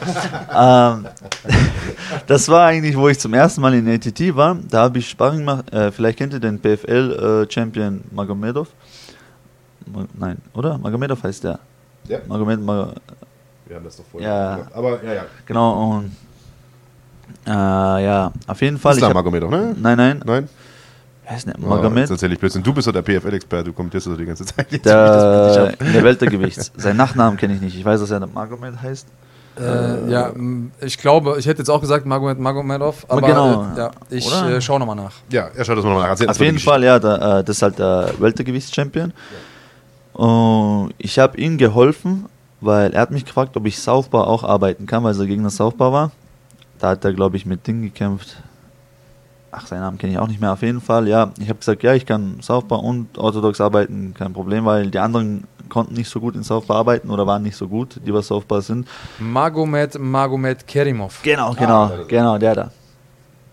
Und dann, äh, ja, ich habe ihm geholfen, weil ich habe mit ihm erstmal Sparring gemacht und es hat ihm halt richtig gut gefallen. Und dann hat er halt gefragt, ob ich nicht öfters mit ihm machen kann. Und sein Trainer dann auch, äh, weil ich bin äh, der perfekte Partner für ihn, weil ich mache mach ihn auch richtig Druck und ich war ja auch ein bisschen kleiner als er und sein Gegner war halt auch ein bisschen kleiner als er und das hat dann gut gepasst. Und dann haben wir halt Sparrings gemacht, ich habe ihm richtig gut geholfen und dann hat er mir halt angeboten, mit, mit ihm mitzufliegen nach New Jersey, Atlantic City. Er hat gefragt, ja, weil in AT, also ATT ist ja irgendwo so in Highway, neben so einem Highway, da, da gibt es halt nichts, da brauchst du wirklich Auto oder irgendwas, um irgendwo hinzukommen. Und bei mir war das dann halt so, dass ich war die ganze Woche dann immer nur in der Halle, nur in der Immer Halle. nur im Gym. Ja. Immer nur im Gym. Und am Wochenende dachte ich mir, scheiße, ich hoffe, es vergeht schnell, weil es war so langweilig. Ich hatte zuerst kein Auto, nichts. Ich war ja so unerfahren, erstes Mal dort. Dann hat er halt gefragt, hey, du bist doch ganze Woche hier, du machst ja nichts, ne? Ist auch bestimmt langweilig, magst du mit mir mit, äh, mitfliegen? Weil ich habe eh einen, einen Coach, kann ich noch mitnehmen. Und ich so, ja, klar, warum nicht? So, bin da gern dabei. Und dann hat er mich halt mitgenommen. Und dann habe ich auch Abus äh, gecoacht dort also beziehungsweise mit ihm halt in die Ecke gegangen, äh, weil er hatte auch einen frei und hat auch gesagt, ich kann mit ihm mitgehen, wenn ich, wenn ich mag. Und dann bin ich halt mit ihm mitgegangen. Und das war dann halt so, so bin ich halt nach New Jersey gekommen mit denen zu PFL. Und dann war er auch dort, weil sein Bruder oder Cousin Abu Bakr gekämpft hat. Und dann ist er auch mit ihm da gewesen. Aber ich habe es leider nicht geschafft, mit ihm zu rollen, weil immer, wenn ich gekommen bin, war er schon fertig. Oder umgekehrt, oder wenn Hat ich er zumindest war, behauptet, ja. gekommen. Ja. Wollte, wollte Oder- dir oder- wahrscheinlich aus dem Weg gehen, Genau, weißt du? genau, ich glaube auch. Na, und sonst, war der stimmt. Kontakt aber zu ihm? War, Aber wart ihr so- cool miteinander? So war er richtig, richtig nett. Ähm, hat mir gleich Hand gegeben, gefragt, wie es mir geht und wenn ich irgendwas brauche, soll ich mich melden. Und auch im Gym, wo ich dann trainiert habe, im Fitness. Wir waren ja, da, da gab es ja auch so einen kleinen Fitnessraum. Und eines Tages bin ich gelaufen, habe Kopfhörer angehabt, habe ihn eigentlich gar nicht gesehen. Der ist hinter mir so vorbeigegangen, hätte auch eigentlich nur vorbeigehen können. Aber er hat mich trotzdem angetippt, hat, mir, hat mich begrüßt, gefragt, wenn ich zusammen trainieren will oder was auch immer. Ich bin hier drüben. Und dann so, ah, okay, so danke. Und war echt so, äh, so, Sehr zugänglich und ja, offen. so sehr bodenständig und netter, netter Kerl. Ich würde da einmal direkt anknüpfen. Äh, Malik Aliyev fragt, ob du auch Kontakt zu Conor McGregor hast. Ihr seid ja beim selben äh, Management und das, äh, die beiden spielen ja sozusagen in derselben Liga im wahrsten Sinne des Wortes. Ja. Ja, mein Management wollte mich äh, mit Conor zusammenbringen. Das war eh da, wo ich jetzt im Sommer in Amerika war. Da wollte er mich eigentlich, weil da hat es ja noch geheißen, Conor kommt zurück. Da war es noch so am Überlegen, ob er jetzt mit Cerrone kämpft oder nicht. Und da wollte mich mein Management mit ihm zusammenbringen, dass ich ihn äh, quasi so bei der Vorbereitung helfe. Aber dann hat der Conor doch entschieden, nicht zu kämpfen und dann ist es doch nicht so. Also so einen direkten Kontakt eigentlich nicht. Was hältst du von Conor McGregor generell? Äh, ich mag ihn eigentlich. Also viele, viele haten ihn ja und mögen ihn nicht, sind so gegen ihn, aber äh, ich finde, der hat es geschafft. Der hat es der hat's geschafft. Dagegen kannst du wenig sagen. Man, man, man kann nichts sagen. Ja. Ich meine, es gibt natürlich ein äh, paar schlechte Sachen auch, weißt wie jetzt, äh, was jetzt vor kurzem rausgekommen ist, wo er den alten Mann geschlagen hat, äh, weil er seinen Whisky da nicht probiert hat. Und solche Sachen, die sind natürlich wirklich scheiße. Oder wie er sich halt im letzten Kampf gegenüber Habib äh, benommen hat, äh, dass er seine Familie da eingemischt hat und so. Das sind natürlich so übertriebene Sachen, die gehören nicht dazu, weil bei Trash-Talken und alles, es, es muss schon eine gewisse Grenze auch geben. Also du darfst jetzt nicht äh, seine Familie oder Religion oder Nationalität irgendwas angreifen. Ich sag halt, weiß ich nicht von mir aus, du das und das, aber nicht irgendwas gegen Familie oder so. Ich bin bei dir, es muss auf jeden Fall Grenzen geben irgendwie. Genau, ja. Man kann, also ich bin auch gar nicht gegen Trash-Talking oder so, weil viele von Kaukasus sind ja so zum Beispiel dagegen. Ich habe da nichts dagegen, ich finde, das ist gut für Promo und so. Das ist ja wirklich so zum Beispiel, wie jetzt bei diesen äh, Smolik und Abdallah. Abdallah, ja, ich, ich äh, verfolge die jetzt nicht so und ich kannte die auch nicht so, aber zum Beispiel, die haben das so promotet, äh, die ganze Zeit irgendwas geredet, irgendwas, das ganze Welt voll äh, gespannt war drauf. Da haben die, glaube ich, auch sehr viel Aufmerksamkeit bekommen. Deswegen ist es schon wichtig. Aber ja, wie gesagt, es muss auch seine Grenzen haben. Man darf halt nicht übertreiben. Aber sonst finde ich, äh, find ich ihn richtig cool, den Connor. Sowas ist halt immer Fluch und Segen zugleich. Du hast auf der einen Seite ja. gehst du natürlich über den Sport hinaus, weil du Dinge tust, sagst, machst, die nicht auf der Matte stattfinden und die da auch eigentlich nicht hingehören. Auf der anderen Seite ist es leider so, dass wir ja sehen, dass die Leute dann eben auch vermehrt einschalten, wenn sowas passiert. Also ja, genau. wenn Scheiben in Bussen eingeschlagen werden und so weiter und so fort, äh, was ich per se auch erstmal total Banane finde und das muss eigentlich nicht passieren aber der Erfolg gibt dann doch irgendwie recht am Ende des Tages. Äh, mein, mein Wunschszenario wäre in einer perfekten Welt, dass die Leute trotzdem zu Millionen einschalten ja. ähm, und man das nicht braucht. Ja, und würdest du nicht gern Team Mark Hunt gegen Team äh, Kaukasus sehen? ich weiß nicht mal, wer in beiden Teams war, aber ich würde mir den Kämpfer auf jeden Fall gerne anschauen. Also ich, äh, also, ich habe ja noch ein bisschen Kontakt nach, nach Thailand. Ich frage mal, ob ich ja. dieses Videomaterial bekommen kann. das spielen wir dann hier, äh, spielen wir dann hier mal vor. Ähm, eine Frage, ich weiß gar nicht mehr, wer sie gestellt hat. Ich finde sie gerade nicht mehr, aber ich weiß, dass sie gestellt wurde. Also wer auch immer es war, äh, danke für die Frage. Äh, du kämpfst ja nun im Weltergewicht. Könntest du dir vorstellen, runterzugehen ins Leichtgewicht oder äh, ist der Cut ins Welter? Weil nein. du bist jetzt kein riesiges Weltergewicht, das muss man schon sagen. Ja, nein, runtergehen könnte ich nicht. Mhm. Ähm, ich finde, zu viel Gewicht machen ist auch nicht gut. Ist wahrscheinlich auch äh, ein Grund dafür, warum die Kämpfer, also viele Kämpfer so schnell K.O. gehen, finde ich. Und warum die dann auch nicht so gut sind oder schnell müde werden oder sonst irgendwas. So mein normales Gewicht ist immer 83, 84 so. Und das heißt, du cuttest gar nicht wirklich viel? Nicht viel, nein. Und ich fühle mich ehrlich gesagt dadurch auch viel, viel besser. Wenn ich mir zum Beispiel die Leute anschaue, in Fight Week zum Beispiel, die, die von 90 runtercutten auf 77 oder, oder von 85 auf 70 runtercutten, wenn ich mir die Leute anschaue, denke ich mir, nee, danke. Ja, und der Trend geht ja eher in eine andere Richtung gerade. Also die meisten Leute gehen ja eher wieder hoch als Eben, runter ja. und äh, schlagen sich da durchaus auch besser als vorher. Ja, ich habe halt immer gesagt, lieber verlierst du einen Kampf, als wie deine Gesundheit. Das kommt ja noch dazu, es ist auch nicht die gesündeste äh, Technik, das stimmt schon. Das ist richtig. Und wo wir gerade bei Gesundheit sind, ähm, Rotwe, Rothew 95 fragt, habt ihr irgendwelche Tipps gegen Ringerpilz? Also ich habe da eine Sache, die mir total geholfen hat in meinem Training und bis heute hilft und sich seitdem nie wieder Probleme mit Ringerpilz hatte, ist so. einfach Anti-Schuppen-Shampoo verwenden. Und zwar damit auch den kompletten Körper einseifen, weil da ist nämlich was drin, was diese Pilzsporen abtötet und dann äh, nistet sich das gar nicht erst ein. Also äh, man darf hier keine... Äh, aber die, die Du kannst ja für alle vielleicht nochmal erklären, was Ringerpilz überhaupt ist. Ich glaube, viele wissen das vielleicht auch gar nicht, die jetzt nicht äh, regelmäßig trainieren. Also es ist eine Pilzinfektion der Haut, die ähm, sich über die Matte übertragen kann, aber natürlich dadurch, dass wir sehr viel Hautkontakt haben, beim, insbesondere beim Grappling, aber äh, also Ringen, äh, Bodenkampf und so weiter und so fort. Deswegen nennt sich das eben Ringerpilz, weil es beim Ringen ganz häufig passiert. Es fängt an und juckt so ein bisschen doof und dann wird das so kreisförmig und breitet sich immer weiter aus, wenn man nichts macht. Dann gibt es, äh, ja, man kann so klassische äh, Fußpilzsalbe kaufen ähm, in der Apotheke und die drauf schmieren, aber wirklich am besten präventiv arbeiten und nach jedem Grappling-Training habe ich einfach den kompletten Körper großzügig mit äh, anti Das hatte ich dreimal. Ja, und das ist einfach total doof, weil das ist nicht wirklich richtig. Ähm, es geht dir damit nicht schlecht, es juckt wie doof, es geht damit nicht schlecht, aber viele Gyms ähm, lassen dich einfach nicht auf die Matte, weil die ja nicht wollen, dass du das dann. Es ist ja auch ja, irgendwann. Ist auch richtig so. Ja, genau. Also, du hast jetzt ein eigenes Gym und ähm, meiner Meinung nach, wenn du da als, äh, als Trainer bist, hast du auch die Verantwortung, deinen äh, Schülern gegenüber dafür zu sorgen, dass sich das eben nicht äh, verbreitet. Und ja, es gibt einige Gyms, die sind dafür bekannt, dass die Leute, die ja von da kommen, immer einen Ringerpilz mit anschleppen. Echt?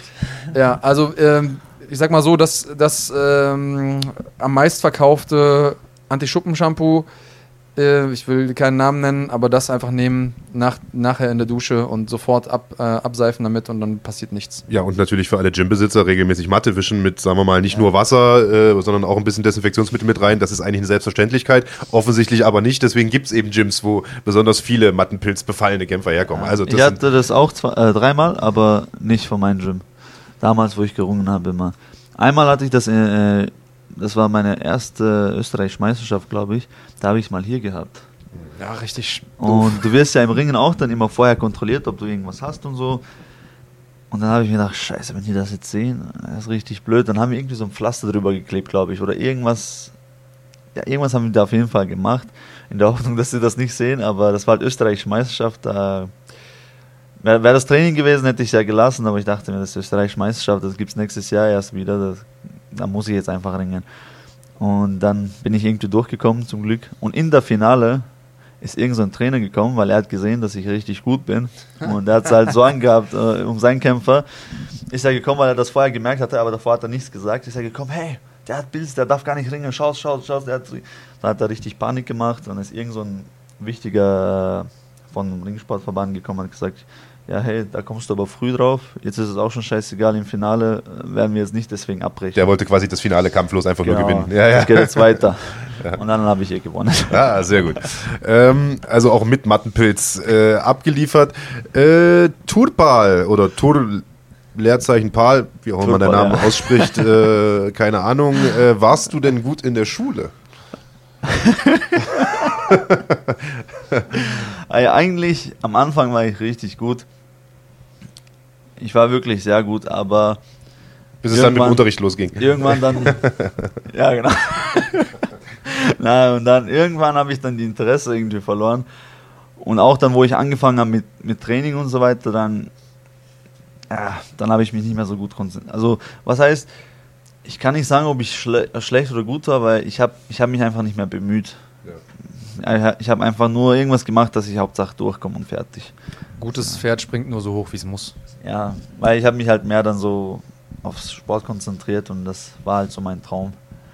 Ja, ich bin ja eh der Meinung, dass das Schulsystem da auch ein bisschen hinkt. Äh, ich finde natürlich, jeder muss die Grundrechenarten sollte man schon beherrschen und lesen, ja. schreiben können natürlich auch, aber darüber hinaus äh, weiß ich nicht genau. Wenn sich schon früh abzeichnet, dass jemand zum Beispiel ein guter Sänger ist oder ein guter Künstler ist oder eben ein guter Sportler ist, finde ich, sollte man eher das fördern, als ja. da auf Teufel komm raus. Äh, ich war zum Beispiel super scheiße, super scheiße in Mathe, äh, bin bis heute, hab's auch nie wieder gebraucht. Also wenn der Lehrer sagt, ihr braucht das später mal, Bullshit, ja, wenn du nicht ja. Buchhalter wirst, brauchst du es auch nicht. Und äh, da muss man, glaube ich, eher gucken, in welche Richtung man fördert. Aber gut, das sind Diskussionen, die wollen wir gar nicht anstoßen. Äh, du bist ja offensichtlich einigermaßen durchgekommen ja. und es hat, hat äh, trotzdem geklappt. Ja. Ähm, ja, spannende Frage, die ja so ein bisschen eigentlich nicht fehlen darf, ist, äh, gibt es irgendwie einen, einen, Traumgegner für dich? Hast du irgendjemanden, den du auf jeden Fall noch gerne vor die Fäuste bekommen würdest? Und wäre das dann vielleicht auch der nächste Gegner, den du gerne hättest? Hm. So ein Traumgegner weiß ich ehrlich gesagt jetzt noch nicht, aber ich würde mal gern mit äh, Mike Perry kämpfen. Jetzt, nächsten Kampf, wenn ich ihn kriegen würde, das wäre schon gut. ja, der fordert ja gerade Robbie Lawler heraus. Das wäre natürlich auch ein geiler Fight. Ja. Ähm, aber ja, das wäre auf jeden Fall ein cooler Kampf. Ist natürlich jetzt die Frage, ob er das annimmt oder nicht. Er ist ja auch viel höher im Ranking, aber. Warum, warum er? Was reizt dich an dem Matchup? Ähm, ich glaube, der ist nicht so groß. Ich mag einfach kleine Gegner, die kleiner sind als ich äh, weil ich gutes, also guten Distanzgefühl habe. Und, und er ist halt, er ist echt tough. Also ich glaube, wir könnten halt äh, richtig guten Kampf liefern, aber er, er kämpft auch im Stand und im Boden auch und ich glaube, wir könnten einen richtig, richtig interessanten und spannenden Kampf liefern. Ich glaube, der hat noch nie einen langweiligen abgeliefert. Genau, also, äh, deswegen. Das wäre, glaube ich, eine ja. ne spannende Paarung. Und wo wir gerade bei spannenden Paarungen sind, also in deiner Gewichtsklasse ist ja momentan auch echt einiges los. Ende des Jahres, UFC 245, kommt es endlich zum Kampf zwischen äh, Wettergewichtschampion Kamaru Usman und Interimschampion äh, Kobe Covington. Wen hast du da vorne? Sind ja beides starke Ringer. Ich glaube, Usman gewinnt. Usman gewinnt, warum? Ähm, vom ich habe mir halt, äh, also ich habe beide kämpfen, kämpfen sehen und ich finde Usman besser. Beide haben, obwohl, ja, beide sind eigentlich sehr gut, ehrlich gesagt, weil beide haben sehr guten Ausdauer, die, die, die hören gar nicht auf, die kämpfen immer nach vor, immer nach vor. Beide haben starken Ringe, aber ich glaube, Usman ist ein bisschen stärker. Ich weiß nicht warum. Ich glaube, ich bin mir nicht sicher. Ich sage jetzt nicht sicher, aber ich glaube, er wird gewinnen. So 60, 40, sage ich mal. Jetzt hast du vorhin gesagt, Future Champ äh, sitzt hier ähm, und die Frage kam auch ein paar Mal, wie ist jetzt so deine Timeline? Also ähm, drei Kämpfe in der UFC, zwei Siege, Weltergewicht natürlich eine gut besetzte Gewichtsklasse, aber äh, was glaubst du, wie lang wird es für dich dauern, bis du oben anklopfen kannst? Bis, es, bis die Usmans und die Covingtons und so weiter ein Thema für dich werden? Ähm, ich glaube, dass ich in den Rankings jetzt momentan so 33 bin oder so. Also eigentlich gar nicht mal so weit weg, für das, dass ich so ziemlich neu bin. Ja, zumal du ja mit ein, zwei Siegen auch große Sprünge machst, genau, weißt ja. du? Also das geht ja dann schnell. Eben, ja, und deswegen, ich glaube, wenn ich die nächsten drei, vier Kämpfe gewinne, dann glaube ich, könnte ich schon, äh, wäre ich zumindest äh, in Top 5. Und glaubst du, weil das Thema Conor McGregor hatten wir jetzt gerade und so weiter, glaubst du, dass es, oder was heißt glaubst du, das wissen wir ja, dass es relativ viel bringt, sagen wir mal, auch ein bisschen zu klappern, ein bisschen Alarm zu machen äh, in den sozialen Medien. Jetzt hast du ja im Grunde genommen Mike Perry herausgefordert. Äh, glaubst du, dass du an der Front noch eine Schippe drauflegen müsstest? Also ein guter Kämpfer bist du, trainieren tust du auch. Glaubst du, du musst vielleicht noch ein bisschen mehr äh, auf die Kacke hauen, äh, was, was große Klappe angeht? Oder ist das nicht dein Ding? Hm, ich weiß nicht. So ein bisschen. also, ja, ich weiß nicht genau. Hm, vielleicht so, so neutral halt. Ein bisschen. Also, egal wie du dich da entscheidest, meine, mein Appell an dich wäre, egal was du machst, mach's, weil du es möchtest. Genau. Und sei du selbst. Ja. Lass dir nicht vom Management, von Kumpels, von irgendjemandem einreden, ey, du musst jetzt mal den Tweet machen. Und schon gar so. nicht von mir. auf Marc solltest du eh nicht hören. Äh, das gilt generell. Also äh, Lebenstipp Nummer eins, hör nicht auf Marc Bergmann. Ähm, aber, aber so oder so, sei, sei du selbst. Ich glaube, dass die Leute das sonst merken. Und dann, ja, dann wird es irgendwann gurkig. Eben. Und äh, ich glaube, wenn ich du, die Kommentare, die man hier so währenddessen runterlaufen sieht, äh, mir so angucke, die Leute finden dich cool, so wie du bist.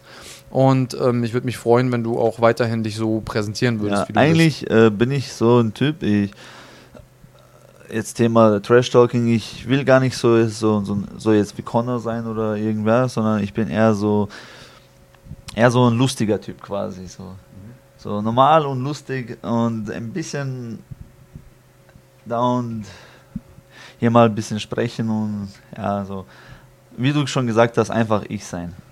Behalt dir das bei. Bevor wir hier äh, von unseren Hardcore-Fans noch ähm, eine drauf bekommen. Genau, von unseren Edelfans. von unseren Edelfans. Unter anderem Danny ähm, Margo Madov und natürlich auch Claudi fragt, wie ist denn deine äh, Meinung zu Bare Knuckle? Also du bist ja offensichtlich auch Street Fighter by Nature. Ähm, hast du irgendwie Kontakt zu Bare Knuckle? Würdest du das mal machen? Wie stehst du dazu? Nee, nicht wirklich. Kein Warum? Interesse. Was gefällt dir nicht daran? Ist nur Boxen. Ah, okay, weil es so ein beschränktes Regelwerk ist quasi. Ja, nur, nur Boxen. Aber wenn man wie früher so in alten Valle-Tudo-Zeiten auch kicken, ringen und so weiter dürfte, also MMA ohne Handschuh, das, das wäre ein Thema für dich? Wenn es das gäbe noch? Ähm, ehrlich gesagt nicht, ne. Warum? Nicht. Äh, weil wenn ich schon, sage ich mal, so äh, Kampfsport mache, professionellen Kampfsport mache, dann will ich auch, dass es professionell so normal bleibt und weil ohne Handschuhe und das Ganze kann ich auf der Straße auch machen. Kriegst aber kein Geld für, ja. sondern landest im schlimmsten Fall im Bau. Ja, ja. schon, aber ich weiß nicht, ich halte nichts davon, weil da hast du auch viel mehr Verletzungen ja. auch. Ich meine, wenn du jetzt, sagen wir mal, jetzt äh, kein, kein großes Ziel oder irgend so ein, äh, ich weiß nicht, wenn du nicht so ein großes Ziel im, im Auge hast, dass du jetzt so Champion werden willst oder irgendetwas erreichen willst, wenn du, sagen wir mal, nur fürs Geld jetzt einfach kämpfst, dann ist das schon eine coole Sache. Dann kämpfst du halt und kriegst deine Gage.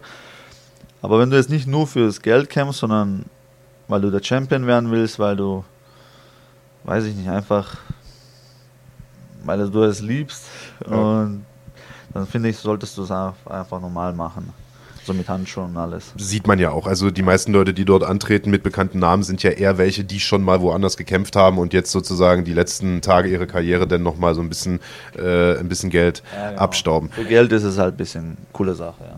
Ja, also ich glaube, wir haben soweit alle Fragen auch durch. Ich habe mir mal einmal die Hand gebrochen in ACB, hm. wo ich den Typen äh, mit dem Spinning Kick da ausgenockt habe. Ich hatte eine schlechte Bandage. Hm. Und da habe ich mir dreifacher Bruch oder so. Mhm. Und seitdem habe ich mir gedacht, okay, nie wieder ohne Bandagen oder gute ja. Bandagen. Ja, ich glaube, dass das insgesamt nicht gut ist für die Leute, für die Zuschauer auch, weil sie sehen dann vielleicht mal einzelne coole Schlachten, aber die Kämpfer verschleißen einfach schneller. Du ja. hast mehr Cuts, du hast mehr ähm, genau. Handbrüche und so, so Geschichten. Du kannst nicht mehr genauso schlagen wie mit, dem, wie mit den Handschuhen und deswegen bin ich da auch kein großer Freund. Ich bin froh, dass du da auch in dasselbe Horn ja. bläst. Ich würde gerne. Lobo auf sein Gesicht gesehen. Ja. Gefühlte also, 300 Cuts. Das ist, äh, ist ja so schon nicht unbedingt ansehnlich, aber danach war es auf jeden Fall äh, noch ein bisschen schlimmer. Ich würde es einfach, um es rund zu machen und weil ich mich freue, dass du hier auch als Repräsentant des äh, ja, österreichischen MMA sitzt, sozusagen. Mal kurz eine Prognose. Was denkst du, wie geht es mit dem österreichischen MMA weiter? Und vielleicht hast du eins, zwei Namen, die wir noch nicht so auf dem Schirm haben, wo du sagst, ey, da müsst ihr hingucken. Ähm, die Jungs, äh, aus denen wird nochmal was. Hast du da mal ganz kurz eine, kann ruhig kurz und knackig sein. Äh, ja, MMA, ich hoffe, es entwickelt sich gut in, in, in, Österreich. Zum Beispiel, das habe ich auch schon ein paar Mal äh, angesprochen, auch in Interviews. Ich bin jetzt in der UFC, der erste aus Salzburg, äh, der dritte in Österreich und sehr jung. Und ich habe zum Beispiel, seitdem ich in der UFC bin, keine neuen Sponsoren gehabt, nichts. Also von da hat sich halt ehrlich gesagt nichts geändert. Ich habe nur sehr viele Fans bekommen aus Russland, Amerika, Deutschland und so.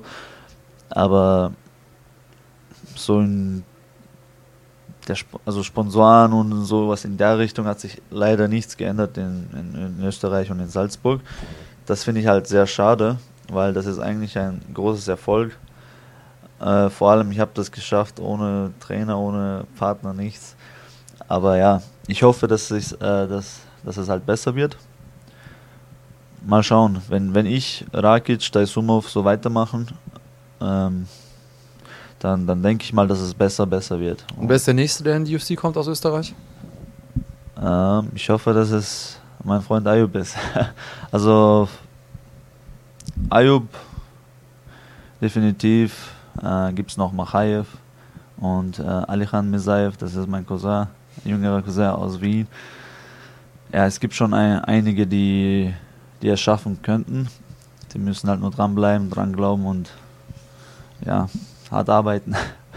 Also, tolles Schlusswort. Ich denke, da kann man, äh, das kann man so ein bisschen äh, als Überschrift des ganzen Podcasts heute nehmen. Hart arbeiten äh, bringt dich ans Ziel. Ab und zu auch mal ein bisschen schwindeln und ja. notfalls auch mal äh, den Krankenschein abgeben. Genau. Wir machen an dieser Stelle auch Schluss. Es sind, äh, ja, ich sag mal, fast zwei Stunden rum. Natürlich aber nicht, ohne dir noch das letzte Wort zu gönnen. Also, wenn du irgendjemanden grüßen möchtest, herausfordern möchtest oder sonst irgendwas loswerden möchtest, äh, gerne da in Richtung Kamera. Ähm, ja, also an erster Stelle danke euch für die Einladung. Ähm, danke an alle, die mich unterstützen und meinen einzigen Sponsor, Günther Brandstetter von der New Line Transport. Vielen Dank für deine Unterstützung und Grüße an alle, an alle meine Freunde und alle, die mich unterstützen. Ja, danke natürlich auch äh, an dich, dass du da warst. Danke auch äh, an dich, äh, lieber Kranjotakis, äh, Herr Kranjotakis, äh, dass du wie immer hier äh, mir hilfst, meinen Senf wieder auszubügeln. Wir sind natürlich auch nächste Woche wieder da. Nächste Woche wieder volles Kampfsport-Wochenende. Los geht's schon am Freitag um 14.30 Uhr, wenn ich nicht irre, mit One Championship Dawn of Valor, die 100 erste Veranstaltung. Wir hatten ja jetzt großes Jubiläum mit äh, One Century. Könnt ihr nachholen auf runfighting.de und genau dort gibt es auch den Live-Event an diesem Freitag, dem 25.10. Gibt zwei Titelkämpfe, äh, einen im Weltergewicht im MMA. Sebastian Kadistam verteidigt den Gürtel gegen Kiamrian Abbasov aus äh, Kirgistan und es gibt einen Titelkampf im Leichtgewicht nach Kickbox-Regeln. Regian Ersel, amtierender Champion, verteidigt den Gürtel gegen Niki Holzkin. Also Kickbox äh, Royalty sozusagen äh, am Start. Äh, meine Wenigkeit darf das Ganze äh, kommentieren und äh, mit Kickboxen geht es auch weiter. Samstagabend 20.45 Uhr mit Infusion 89 und dann sind wir zurück. Sonntagmorgen 11 Uhr wie immer und wir haben den großartigen Daniel Weichel zu Gast, der im großen Federgewichts Grand Prix bei Bellator weitergekommen ist und dort in die nächste Runde gekommen ist. Wir werden mit ihm natürlich darüber sprechen. Wir werden über den Kampf von seinem Teamkollegen Saba Bolagi sprechen, der der neue Federgewichtschampion ist bei GM GMC und wir werden natürlich über den Kampf seines anderen Teamkollegen Christian Eckerlin sprechen, der seinen Mittelgewichtstitel aufs Spiel setzen wird gegen Dustin Sturzfuß bei GMC 23. Das Ganze gibt es in der nächsten Woche. Bis dahin, bleibt gesund. Bleibt cremig.